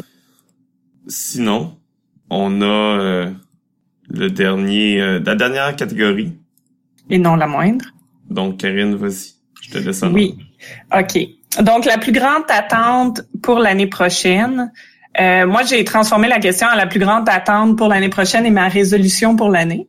Alors, petit scoop, là, mais j'ai peur parce que je veux pas parce que je veux pas m'embarquer dans quelque chose avant d'avoir exploré, mais euh, en faisant des recherches, je suis tombée sur un groupe aux États-Unis qui donne des formations pour devenir justement euh, game master professionnel et aussi pour les thérapeutes pour utiliser le jeu de rôle comme outil thérapeutique. Depuis le temps que je vous gosse avec ça puis que je vous dis que ça, ça se peut puis que ça serait un bon média pour ça, euh, il y a une compagnie aux États-Unis compagnie, un groupe aux États-Unis qui euh, sont en train de euh, créer des formations euh, pour ça. Et je suis en contact avec eux et je suis inscrite à certains de leurs cours. Alors c'est des cours de, c'est des curriculums d'une trentaine de cours là. Fait que je sais pas si je vais être capable de tout faire ça cette année. mais je suis inscrite pour ces cours-là. Donc, mon, ma plus grande attente pour l'année prochaine, c'est que je vais littéralement suivre des cours sur le jeu de rôle et des cours sur comment utiliser les jeux de rôle euh, comme outil thérapeutique pour d'un point de vue professionnel. Donc j'ai vraiment hâte de voir où ça va me mener. Je suis pas sûre que ça va me mener à quelque part, mais je suis convaincue que je vais au moins apprendre quelque chose de ça. J'ai vraiment euh, hâte. Des cordes à ton arc. Et oui, et oui. Euh, et euh, ma résolution pour l'année, c'est en fait c'est arrivé un peu comme une surprise je, je me suis fait approcher par et pourtant elle joue pour qu'il puisse faire un portrait de moi. Euh, ça m'a un peu gênée euh, d'ailleurs, euh, mais je suis en train d'échanger avec eux pour pour cette espèce d'entrevue là. Puis ils m'ont posé une question dans ma dans mon entrevue qui parlait des personnages que je faisais puis qu'est-ce que ça voulait dire sur moi. puis ça m'a fait un peu réfléchir sur ma façon de jouer. notamment ma façon de jouer en ondes, et je me suis rendu compte que euh, d'une certaine façon, je joue très différemment en ondes de quand je suis avec mon groupe régulier.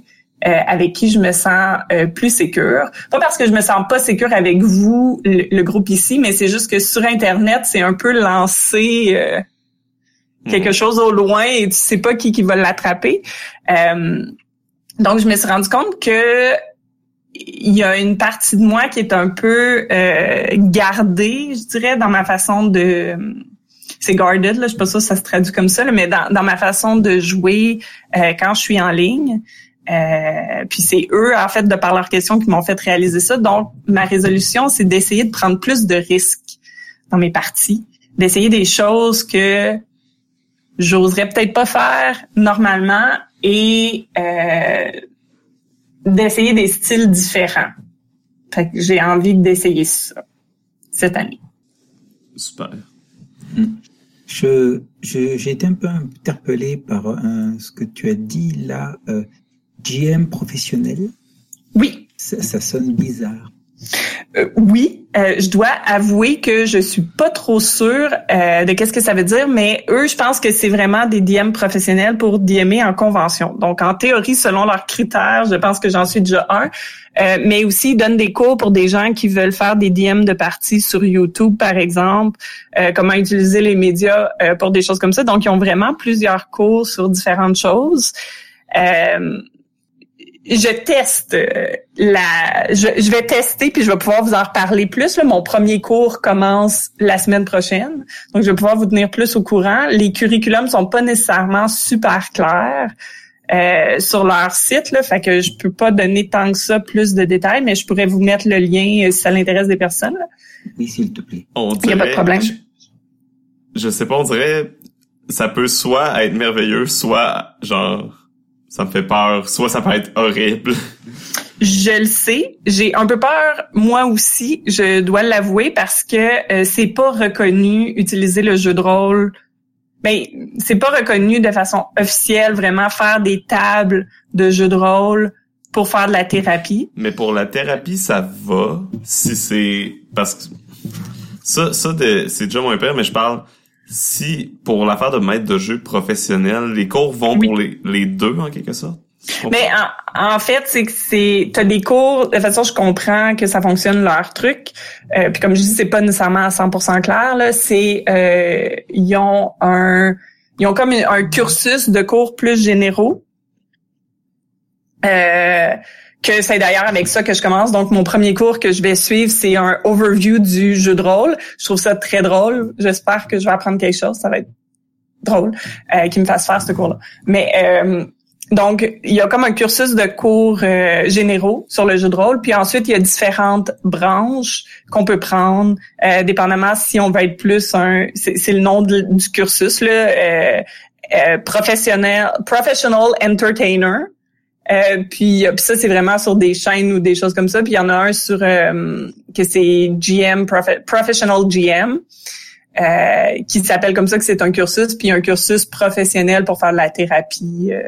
Mm-hmm. ça. Mais comme je dis, ça peut... C'est pour ça que je suis un, un peu je me je, je, je, me déclare pas comme thérapeute avec donjon là en ce moment en cette journée là parce que je commence par faire les cours puis voir de quoi ça a l'air. C'est possible que éventuellement dans un prochain podcast, je chiale sur à quel point c'est horrible puis que ça fonctionne pas.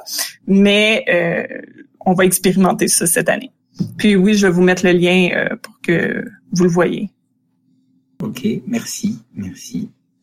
Parce que ce, ce, ce, dont j'ai peur en tout cas, euh, alors je, je vais peut-être faire une, une, grosse généralité euh, euh et être, euh, comment dirais-je, un peu bon peu importe je j'arrive pas à retrouver mon terme mais euh, moi ce que quand j'entends ça moi ce que je crains c'est que ce soit euh, c'est du, du dungeonesque en fait ou du pathfinderesque. Non, en fait, j'ai pris la peine. Euh, ben, je sais pas pour le professionnel, mais euh, moi, quand je leur ai écrit, j'ai spécifiquement demandé s'ils allaient vers des jeux de rôle plus euh, indépendants ou si c'était vraiment juste du donjon puis du Pathfinder, puis ils m'ont dit que non.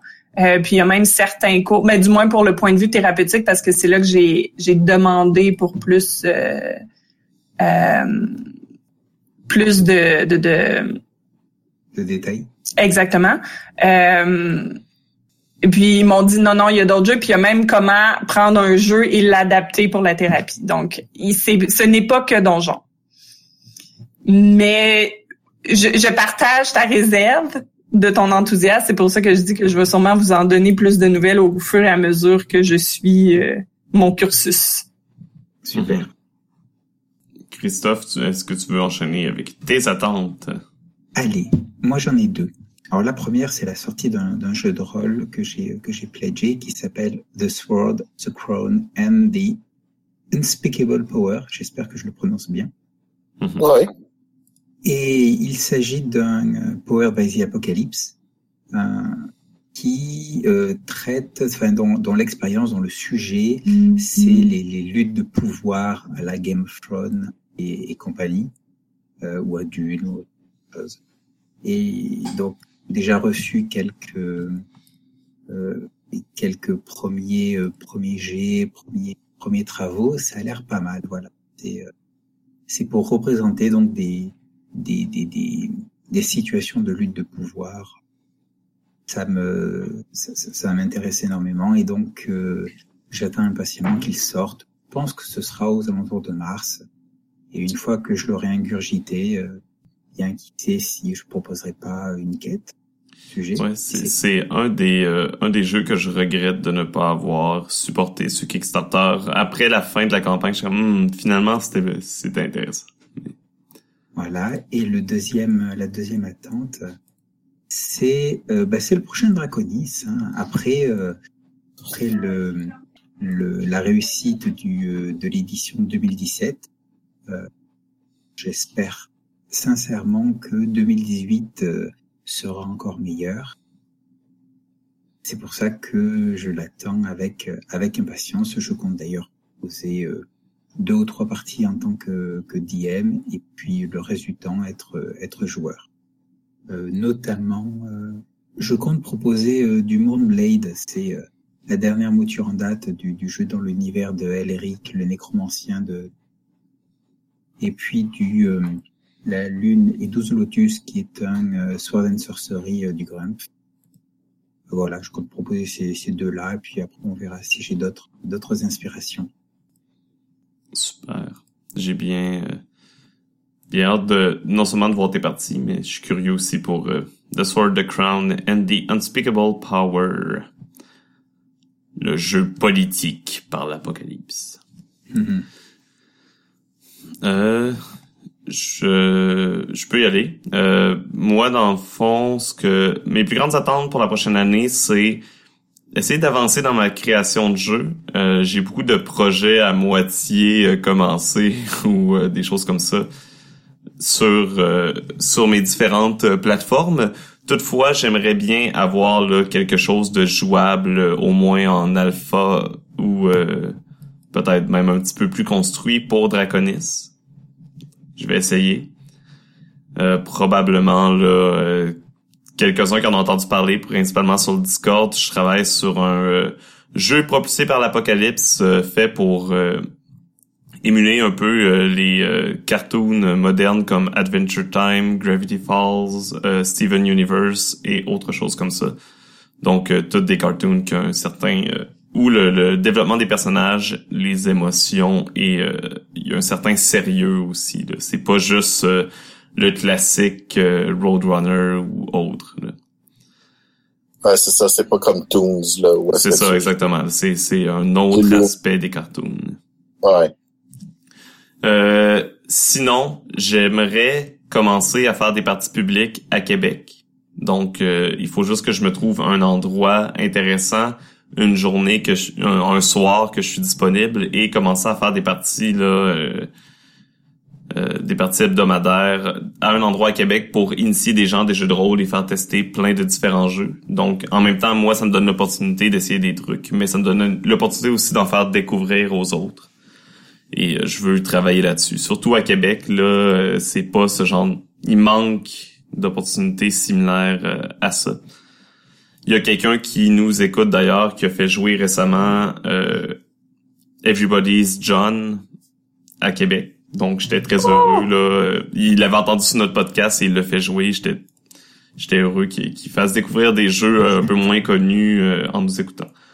Et euh, je veux Si tu peux être avec une autre personne pour faire ça, pour euh, euh, que vous soyez un peu à deux à à, à, à, à travailler les jeux, à les jeux, parce que je veux dire, euh, faire ça une fois par semaine, là, à un moment donné, euh, ça, ça, ça en fait quand même beaucoup. Ou sinon, sinon l'expérience, c'est euh, l'autre option, c'est une fois par mois. là, mais Ouais, c'est ça. Mais si tu veux le faire de ma manière, à deux, ça se fait quand même pas si pire. Puis après ça, t'invites aussi d'autres maîtres de jeu, comme je faisais avec Karine ou, euh, ou d'autres Ben, ça, je, personnes, vais, je vais probablement découvrir des gens des gens. durant les premières parties, justement. C'est justement. Je pense que c'est- c'est une bonne idée. Inquiétez-vous pas, je vais porter mon t-shirt des aventureux durant chaque événement. Euh, je vais Ouais, on, on- va envoyer des espions pour te surveiller, tiens. Euh, sinon, c'est euh, de ce côté-là, c'est ça ressemble à ça. C'est c'est mes ma plus grande attente là, et trouver un groupe euh, comme j'en avais parlé, un groupe plus permanent euh, de jeu. Je vais voir peut-être que les deux vont être liés. Sinon, euh, Philippe? Ben, ben, ça, ça va un peu de, de, de ton côté. de côté. Il y en a qui sont comme tellement super avancés euh, que je pense pouvoir euh, sortir euh, au moins un cette année. Il y en a un que j'avais peut-être sorti cette année, euh, mais on, a eu des délais un peu pour mon travail, puis d'autres à cause de du logiciel que j'utilisais avait des limitations sur certains effets que j'ai faits. Fait que euh, je suis rendu à 70, 70% de faire mon logiciel de création de, de cartes pour corriger ce qui, qui manquait dans, dans ce que j'avais besoin. le, le, le le, le, logiciel va être euh, il est open source, fait que s'il y a des gens qui veulent euh, faire des jeux de cartes après l'utiliser, ben en fait c'est pas juste pour des jeux de cartes là, c'est pour euh, n'importe quel élément graphique qui, peut avoir beaucoup de répétitions et des choses comme ça dans un jeu. Ça peut être des cartes, des, ça peut être des, des tokens ou des choses comme ça que ça peut aider à générer. fait que s'il y a, a d'autres mondes après ça qui veulent qui a aidé à mettre euh, des, des, choses dedans. J'ai pas de problème avec ça. Euh, là, j'ai mis une première partie qui est pas encore complètement fonctionnelle. Bien, euh, d'ici peut-être un mois, je devrais avoir fini ce que j'ai besoin de, de, base pour pour faire des cartes. pour générer les cartes au complet, mm-hmm. ça veut dire avoir des, des chiffres random, avoir des un paquet de choses comme ça là, qui, que ça ça permet de, de générer des, des, besoins. Um, fait que ça, un, la sortie de ce logiciel-là, plus euh, mon premier jeu de cartes, euh, de, je devrais le faire euh, cette année, sortir un bêta de mon deuxième jeu de cartes aussi. Euh, puis vraiment là, level zéro, ben là, de finir de mettre les textes parce que le jeu est fini tel quel il reste juste à mettre les textes puis les choses comme ça. Euh, fait que ça, c'est quand même euh, une, assez grosse job là, qui, que je que j'aimerais finir cette année. Mais il est enfin, euh, côté règlement, côté tout ça, euh, il est enfin rendu où est-ce que, que je le voulais. Il reste juste vraiment à, à, mettre les textes pour pouvoir le produire. C'est pas c'est pas comme les autres jeux que je, je, travaille qui sont vraiment un petit livre, euh, quelques règles. C'est comme un jeu avec une grosse un gros univers, fait qu'il y a beaucoup, beaucoup, beaucoup, beaucoup de textes à faire comparativement à d'autres. Euh, mais euh, ça a bien avancé, etc. Puis euh, j'ai, je me suis créé des outils aussi, autres sortes d'outils pour pour pour m'aider à, avancer. Fait que et oui, c'est pour ça aussi quand je, je parlais de si là comme euh, comme Christophe euh, m'a donné comme idée sans, sans qu'il sache ben ça va ça va me permettre de faire d'autres choses. C'est c'est pas mal mon but. Puis ben l'autre but aussi ça serait qu'on qu'on aille à, à, plusieurs conventions avec le groupe. Euh, que ce soit de que ce soit j'ai peut-être d'autres euh, où est-ce qu'on pourrait être, ça serait, ça serait, ça serait vraiment le On va faire notre euh, possible pour être le plus de conventions qu'on peut, c'est sûr et certain. Euh, pas, pas, nécessairement tout le monde tout le temps, non, mais si on peut être là tout si on peut en faire au moins cette année deux, trois, au moins trois cette année au lieu de juste deux, tout le monde, ça serait vraiment le fun. mais bon, on verra si on peut. c'est sûr que c'est, il y a quand même plein de choses qui fait qu'on pas toujours là, mais donc, ça fait pas, ça fait le tour? Oui. Oui.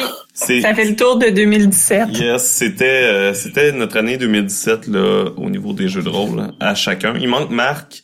Euh, je vais voir ce que je vais faire, soit écrire ses réponses, soit euh, peut-être là enregistrer un peu avec lui ses réponses pour pour pour qu'on puisse les avoir parce que je veux pas c'est un aventureux, il faut qu'on on veut savoir ce qui s'est passé durant son année de rôliste. Ah, tu, tu, inclus ça, euh, tu les insères dans, dans le podcast. On met des pauses, là, c'est Marc qui dit... Euh, non, je vais me donner moins de travail, là, ça va être juste après. ça, va être un épisode euh, séparé. Soit séparé, soit à la fin... à la fin de ce podcast-ci. Bref, vous verrez ceux qui écoutent qui écoutent en, en en rediffusion, en podcast. Euh, ceux qui ne sont pas live. Bref, c'est ça fait pas mal de tour comme on disait. Merci à tous à tous ceux qui étaient avec nous là, euh, ne serait-ce euh, qu'un moment ou durant toute cette longue conversation pour pour notre bilan de 2017 pour les Aventureux Awards. J'aime le fait que tu changes ta voix pour dire aventureux. Ouais, non, on dirait que c'est nécessaire. je vais mettre de l'écho, là, puis ça va être parfait. Donc, merci. merci de nous avoir écoutés. merci beaucoup tout le monde. Donc, sur ce, on vous souhaite une excellente année 2018 euh, remplie de jeux intéressants, euh, sécuritaires émotionnellement et, euh, et plein de découvertes. On va vous accompagner au cours de cette, de cette année-là, c'est certain. Donc, bonne semaine, bonne journée et surtout, bonne, bonne aventure. aventure. Bonne aventure, bonne aventure, bonne aventure. Bonjour à vous, ici Marc Vallière et je suis un aventureux, un peu seul, mais parce que j'ai... Pour euh, le contexte, euh, j'ai manqué l'appel du rôliste, j'ai manqué un petit peu notre rendez-vous des aventureux, donc euh, en punition, je suis un petit peu pogné pour faire le les Aventureux Awards 2017 euh, de mon côté tout seul. Alors, euh, je vais faire ça là.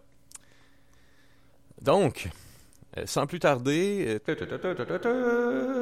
première catégorie découverte de l'année, accessoires, aide de jeu, supplément. Eh bien, de mon côté, l'accessoire qui, a été la, meilleure découverte cette année, ça a été Discord. Voyez-vous, auparavant, euh, je l'ai déjà dit souvent, j'ai été pendant des années un, gros joueur de MMORPG. Euh, et j'ai dû utiliser des logiciels de, de, de, parlage de voix.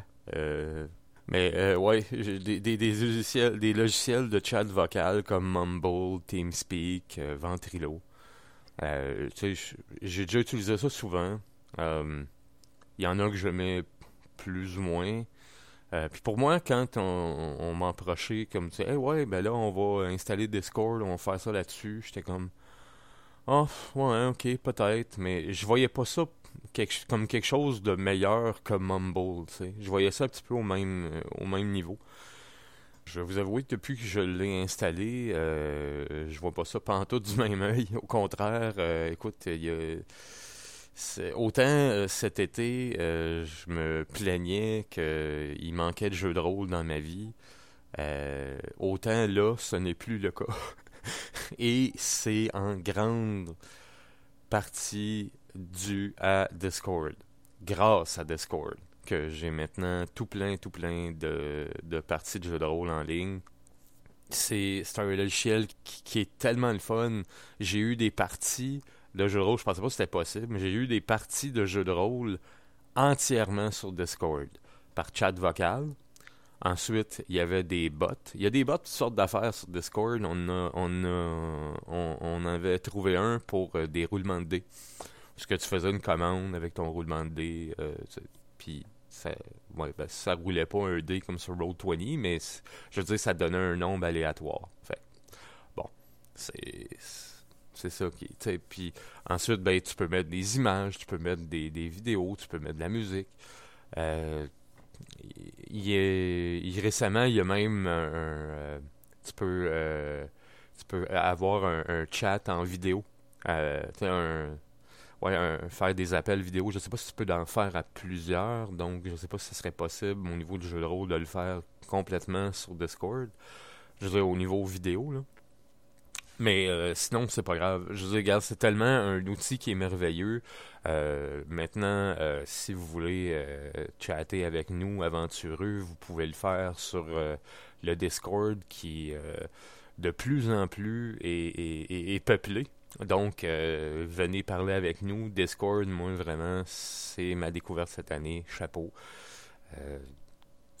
alors, deuxième catégorie, découverte de l'année, jeu de rôle. Dans mon cas à moi, cette année, euh, euh, c'est un jeu de rôle que Christophe nous a fait découvrir. C'était, c'est, ben regarde, on dire, c'est Prosopopée. C'est un jeu de rôle que, comme auparavant, Christophe nous avait fait jouer à euh, Perdu sous la pluie. Puis je croyais que ce genre de jeu de rôle-là, dans lequel on, on, un petit peu les maîtres de jeu, tout le monde, je pensais pas que c'était fait pour moi, en fait. Euh, je pensais que je n'étais pas le bon rôliste pour ça.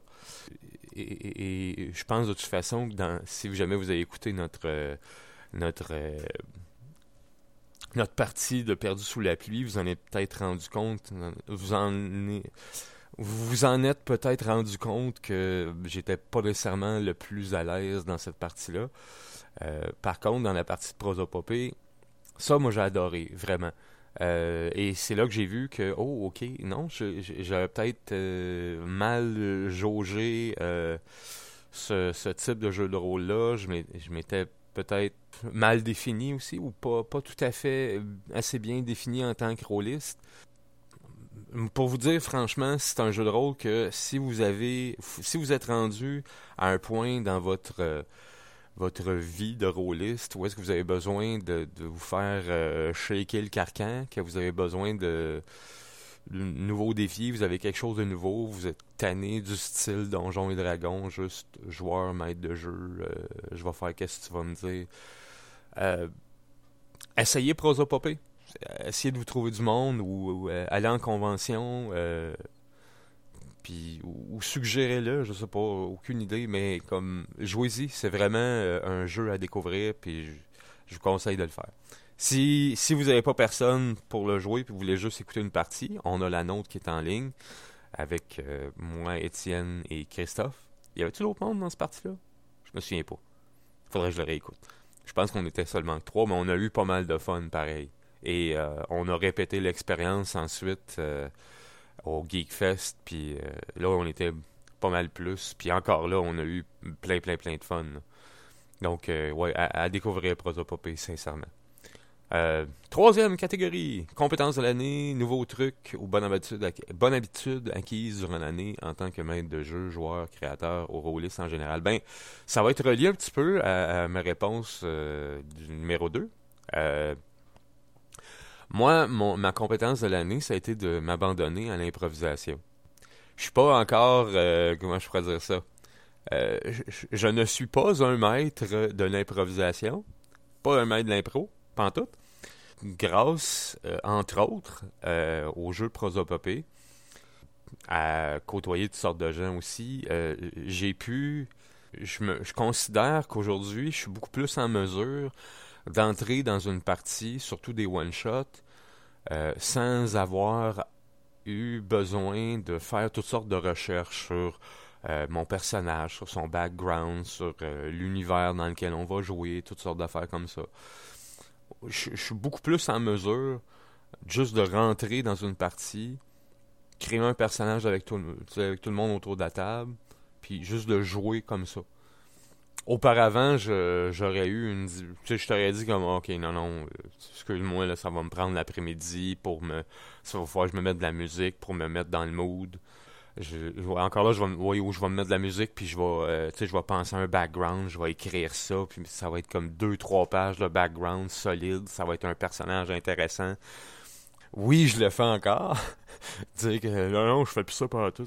Non, regarde, je, je le faisais il n'y a pas si longtemps, pour un personnage que je vais incarner, mais euh, je, suis beaucoup plus en mesure de le faire aujourd'hui que je l'étais auparavant. Puis ben j'espère que cette année, je vais pouvoir m'améliorer à ce niveau-là aussi. Donc, sur ce, on passe tout de suite à la partie de l'année. Ah, ça, ça a été une partie merveilleuse. Voyez-vous, je suis vieux. Euh, et euh, on a joué un jeu euh, qu'on peut considérer vieux. C'est un jeu des années 90, donc ouais, désolé pour les personnes de mon âge, mais oui. Maintenant, il faut dire des années 90 que c'est vieux. Désolé, mais oui.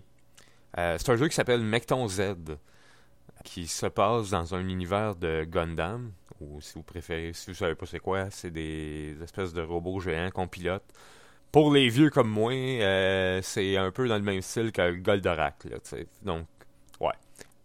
Puis, euh, c'est un, un, jeu qui est très... Euh, là, je sais que je vais me faire taper ses doigts pour dire ça, mais c'est un jeu qui est très simulationniste, qui a beaucoup de règles, beaucoup de stats. Puis, quand, quand on m'a proposé d'aller là-dedans, j'ai parce que ouais, on avait établi qu'auparavant, j'étais de style simulationniste, simulationniste donc, et euh, mais je, me suis rendu compte, notamment avec des, en jouant avec les aventureux à plusieurs jeux qui étaient euh, plus centrés sur le, euh, comment est-ce que, ouais, faut, faut dire des story games, des jeux d'histoire, quoique à mon avis tous les jeux de rôle ont une histoire, donc en tout cas c'est une définition que hein, on n'arrivera jamais à définir. En tout cas, c'est un jeu qui a beaucoup de règles, beaucoup de beaucoup de stats, beaucoup de choses à lire. Puis j'y allais un petit peu à reculons. En plus, euh, l'univers des Gundam, je suis pas très familier à ça parce qu'à part je veux dire, à part Goldorak, puis j'ose dire Pacific Rim, oh, je vais me faire péter la gueule. Certains fans de ça.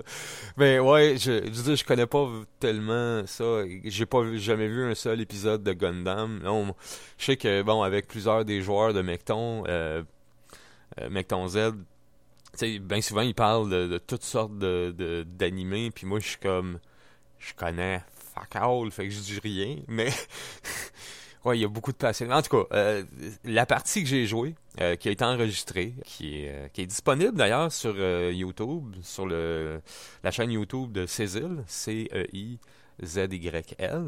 vous avez juste à rechercher pour une partie qui s'appelle l'anniversaire. C'est une partie dans laquelle il y a zéro robot, zéro science-fiction, zéro zéro méca, technologie, peu importe. Non, non. On, a juste un parted fight. Et on, danse, on saoule, on interagit entre nous autres et on a un fun noir, mais c'est pas possible à quel point. Euh, c'est trois heures de, de, de fou rire, de, de, de gros bonheur sale, de plaisir. C'est une partie que j'ai réécoutée deux, trois fois. Puis à, toutes les fois, même si je savais ce qui s'en venait, même si je savais euh, quelle blague euh, extraordinaire ou quelle blague pourrie qui s'en venait, je, le savais. Puis c'est pas grave, je riais pareil, puis de bon cœur.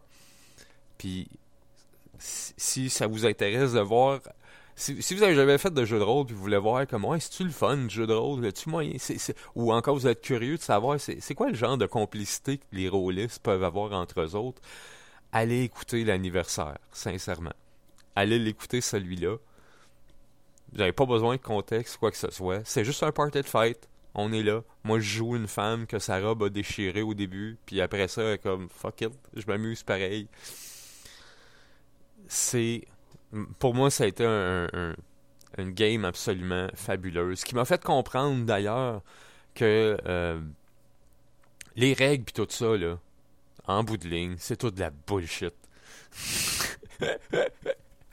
la simulation, là, regarde. Pour moi, finalement, je, je, me rends compte de plus en plus que la simulation dans le jeu de rôle ne passe pas, ou très peu, par les règles, mais plutôt par le roleplay. Numéro 5. Meilleure scène de roleplay. Dans mon cas à moi, vu que je, je me considère pas nécessairement euh, le meilleur des rollistes, quoi qu'il y ait des des quoi qu'il y en a dans mon entourage qui, qui disent que je, je me suis déjà fait dire que j'étais le, un, des meilleurs joueurs au niveau roleplay qu'ils ont vu. Euh, mais je pense que c'est peut-être parce qu'ils en ont pas vu assez. en tout cas, parti cette année. Encore là, dans Mecton Z, durant le, lequel euh, euh, on devait secourir un, vaisseau dans lequel il y avait des prisonniers.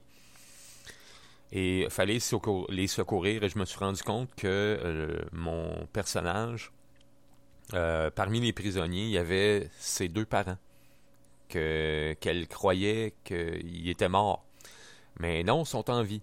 Et euh, ça a été tout un choc émotionnel. Et euh, euh, c'est une partie durant laquelle il y, a eu il y a eu beaucoup de il y a eu bien du monde qui avait plein d'affaires à dire puis moi j'étais un petit peu dans mon coin à vivre toutes mes émotions puis j'aurais aimé ça placer plusieurs trucs mais je pouvais pas parce qu'il se passait bien trop d'affaires parce qu'en même temps que tout ce que j'ai dit, ben là, il y avait un vaisseau pirate qui nous attaquait, puis il y avait un, le, commandant du vaisseau qui répondait pas. Qui répondait pas pendant tout. Qui, les autres essayaient de négocier. Le vaisseau était brisé, il fallait le réparer. Puis moi, pendant ce temps-là, j'avais mon j'avais tout mon, mon, mon, turmoil intérieur qui se passait, tu sais. Fait qu'à la fin, euh, la MJ, elle m'a dit, garde, ça tente, on te prendre avec le, capitaine de ton vaisseau, là, puis on va faire une petite scène à part. Juste toi, le capitaine, puis tes parents. Puis j'ai fait comme, ok, on y va. Et euh, c'est une partie encore là qui est sur YouTube, sur la chaîne YouTube de Cécile. Euh, vous pouvez, euh, si ça vous intéresse, c'est une petite partie de quelques minutes, je pense que c'est 15 minutes. Ça s'appelle Les Retrouvailles. Et euh, j'ai vraiment euh, vu qu'on m'a laissé la chance, puis ça là-dessus, je remercie Cécile, on m'a laissé la chance de juste vivre mes émotions. ça a été la première fois qu'après une scène, on m'a dit comme Wow, ok, vraiment, t'avais un jeu d'acteur qui était. C'était beau à voir, là. C'était la première fois que j'avais un retour aussi positif au niveau de mon, jeu d'acteur. Si ça vous tente de voir mon oncle Marc, Marc Vallière, qui est pas pire dans une scène de roleplay, je vous conseille d'aller sur YouTube puis d'aller voir les retrouvailles dans Mecton Z. Prochaine euh, catégorie, numéro 6, One Shot aventureux de l'année. Ben, dans mon cas, c'est prosopopée. Moi, j'ai eu beaucoup de plaisir avec euh, cette partie-là. Comme j'ai dit auparavant, c'est euh, un jeu de rôle qui a qui qui m'a fait rendre compte que j'avais peut-être une j'avais peut-être une définition de moi-même en tant que rôliste qui était peut-être erronée. Je dirais pas changer, mais ça m'a fait voir le jeu de rôle sous une autre perspective. Je vais dire ça comme ça. Parce que du reste, ben, regarde, ça a tout été dit. Euh, fait que on passer tout de suite à la catégorie numéro 7, le podcast aventureux de l'année. Pour moi, le podcast que je vais, euh, l'épisode que je vais garder euh, le plus à cœur pour moi, c'est euh, celui où est un peu comme l'année passée, j'avais dit que pour moi l'épisode le plus marquant c'est celui où est-ce que Karine est arrivée. Ben cette année, l'épisode le plus marquant pour moi c'est celui où est-ce que Christophe est arrivé. Ça c'est euh, l'épisode euh, qu'on a enregistré live au Geekfest, maîtrisé en convention. Une autre raison pourquoi cet épisode-là a été spécial pour moi, c'est que c'est un épisode qui a été euh, enregistré, euh, oui, devant le public, mais euh, surtout devant un membre de ma famille qui auparavant, ben moi dans ma famille, c'était comme hein, le, jeu drôle, tu dis, tu joues à des jeux qui sont drôles? Puis là, pour la première fois, c'est quelqu'un qui était vraiment intéressé par, par le loisir. Fait que, pour tout ça, moi je trouve que c'est un c'est un épisode moi, moi ça a été celui qui m'a le plus marqué cette année. Fait que, ouais. Euh, prochaine catégorie, numéro 8. La plus grande source d'inspiration cette année. Contrairement à d'autres qui vont peut-être dire que c'est certaines euh, séries ou des livres ou je sais pas trop, moi ça a été plutôt de côtoyer euh, d'autres joueurs, notamment notamment Christophe. Je vous avouer que durant la, méga game de courant fractal qui s'est passé, euh, c'était-tu en mai, ça? Il me semble c'était en mai. Christophe avait joué un fangossien manipulateur, puis... Regarde, il, y avait nez la place, mais total, là. Et c'est là que j'ai vu comme calice que je suis pourri comme comme rôliste. Ah, c'est que j'en ai à apprendre. Puis, euh, bon, il y a eu Christophe, évidemment, euh, ben, euh, continuer à jouer avec Étienne, Karine. Euh, Philippe, on a-tu joué bien gros? Ouais, on a joué quand même. D'autres rôlistes aussi, notamment sur le, la partie de Mecton Z, tous les, joueurs qui, ont, que j'ai découvert là-dessus aussi, qui, ont, qui sont d'excellents rôlistes ça a été vraiment. Moi, ça a été ma plus grande inspiration, c'est de côtoyer des joueurs qui euh, ont une plus grande facilité que moi de, euh, de s'abandonner au jeu à, leur jeu d'acteur, puis d'incarner un, d'incarner comme il faut leur personnage. Moi, c'est ce qui m'a le plus inspiré, c'est ce qui m'a le plus apporté cette année. Prochaine catégorie, numéro 9, le plus gros flop rôlistique de l'année. Pour moi, ça a été le Comic Con de Montréal. Je suis désolé pour les gens qui ont apprécié cette, euh, cette convention-là. Moi, c'est une convention que pour laquelle j'en garde un très mauvais souvenir. Je m'étalerai pas là-dessus parce que de toute façon, il y a notre épisode du Comic Con. Si jamais vous êtes vraiment curieux à savoir qu'est-ce que Marc a pensé de son passage au Comic Con, ben allez écouter ça. Je le dis euh, en grande partie comment est-ce que j'ai pas aimé ça. Euh, si ce n'était que de moi, ce n'est pas une convention dans laquelle euh, je retournerai. Je trouve que c'est une convention qui est très mal organisée pour les rôlistes. Et j'aime pas pantoute le style palais des congrès, mais pas pantoute. Pour moi, ça a été... Euh, au niveau rôlistique, là, pour moi, ça a été le plus gros flop de l'année. Je vais... Je, je m'étalerai pas là-dessus. Regarde, on a un épisode là-dessus, si jamais ça vous, êtes curieux ou curieuse. Sur ce, on va passer à la prochaine catégorie. Euh, numéro 10. L'accomplissement rôlistique personnel de l'année. Ben, dans mon cas, ça a été de maîtriser une partie de jeu de rôle que j'ai fait euh, tout d'abord euh, à la convention génétique. À génétique, j'avais seulement qu'un joueur.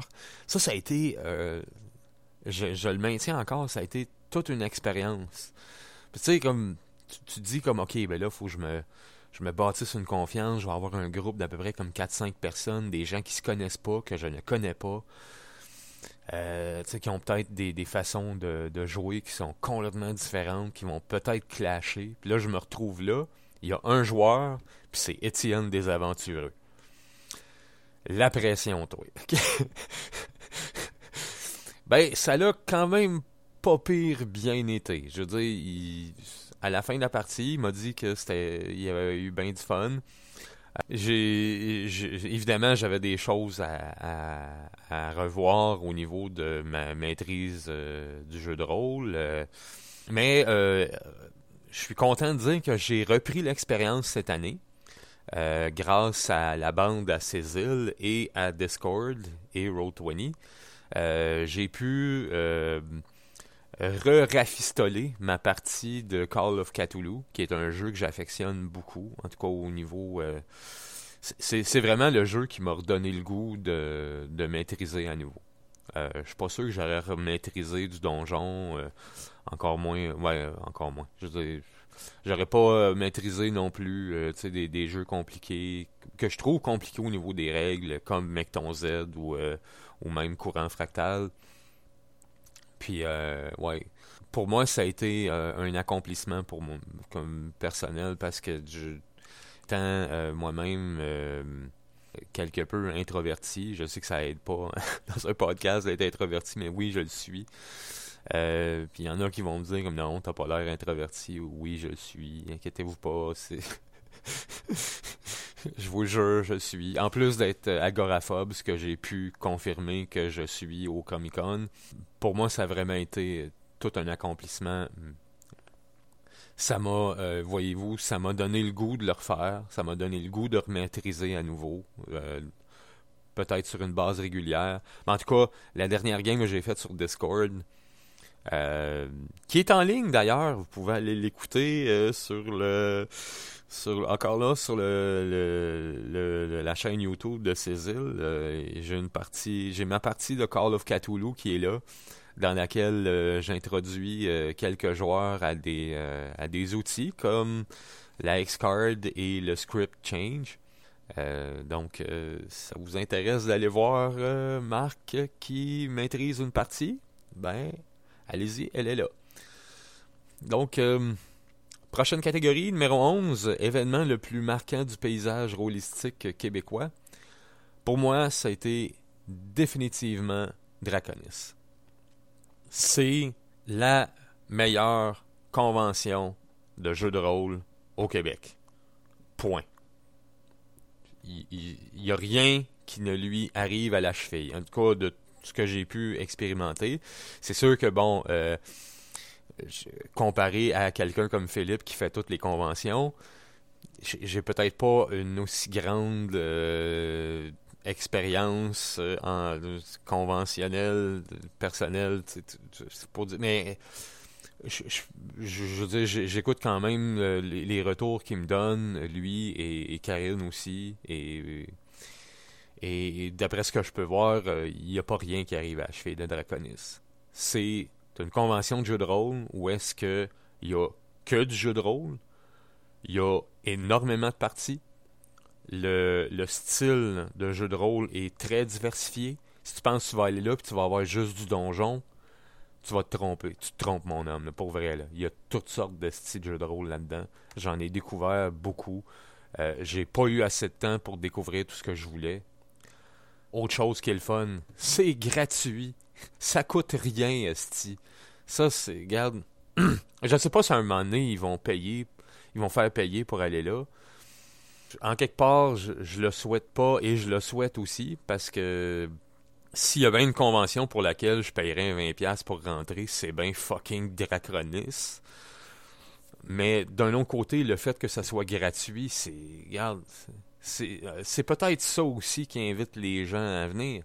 Mais d'un autre côté, ouais, je regarde Génétique qui est gratuit lui aussi, puis il n'y avait pas tant de monde qui était là. Mais regarde, peu importe. Pour moi, c'est Draconis. Euh, encore là, euh, je les, gens que je rencontre puis qui me disent comme j'aimerais ça essayer ça le jeu de rôle ben je leur dis ben viens Draconis hein, voilà le, le, le site web voilà l'adresse euh, ça va être euh, début mars euh, viens là. Tu as, un jeu de rôle à présenter va le présenter là. Ah, tu veux découvrir autre chose que donjon? Ben va à Draconis tu veux avoir des contacts rencontrer du monde? Va à Draconis tu vas en rencontrer pas vrai là c'est vraiment l'endroit de prédilection pour les jeux de rôle au Québec. Chapeau, Draconis, excellente organisation, sincèrement. Et finalement, euh, dernière catégorie, numéro 12, la plus grande attente que j'ai pour la prochaine année. Moi, ma plus grande attente pour cette année, voyez-vous, là, on est euh, début janvier, je ne sais pas quand est-ce que ce podcast-là va sortir. Mais euh, moi, je vais déménager à Longueuil bientôt. Je sais que l'année passée, je, pense que j'avais dit que mes plus grandes attentes, c'était de monter mon monde puis mon jeu de rôle. Ça l'a pas vraiment avancé cette année parce que j'ai eu toutes sortes d'autres trucs dans ma vie. Je, vais y aller soft, puis je vais dire que moi, ma plus grande attente, c'est mes premières parties de Seven Sea, Second Edition, et de Vampire the Masquerade. Euh, Seven Sea va se passer euh, sur Discord avec la bande à Cécile. Donc, euh, vous allez probablement pouvoir suivre ça sur sa chaîne YouTube et sur Twitch en direct si, si vous êtes présent. ça, j'ai bien hâte de, jouer à ça. Un jeu du style Cap VDP où est-ce que, encore là, ça va être très centré sur les scènes. où est-ce que la simulation va passer par le roleplay, par notre jeu d'acteur. Et euh, j'ai bien hâte de voir si le, le, bagage de rôliste que j'ai eu auparavant, si ça va m'aider dans un jeu comme Seven Sea. Euh, aussi, l'autre jeu, euh, Vampire the Masquerade, que je suis censé commencer avec mon, mon ami Sébastien à Saint-Hyacinthe, ou si vous préférez, Josage jeu de rôle.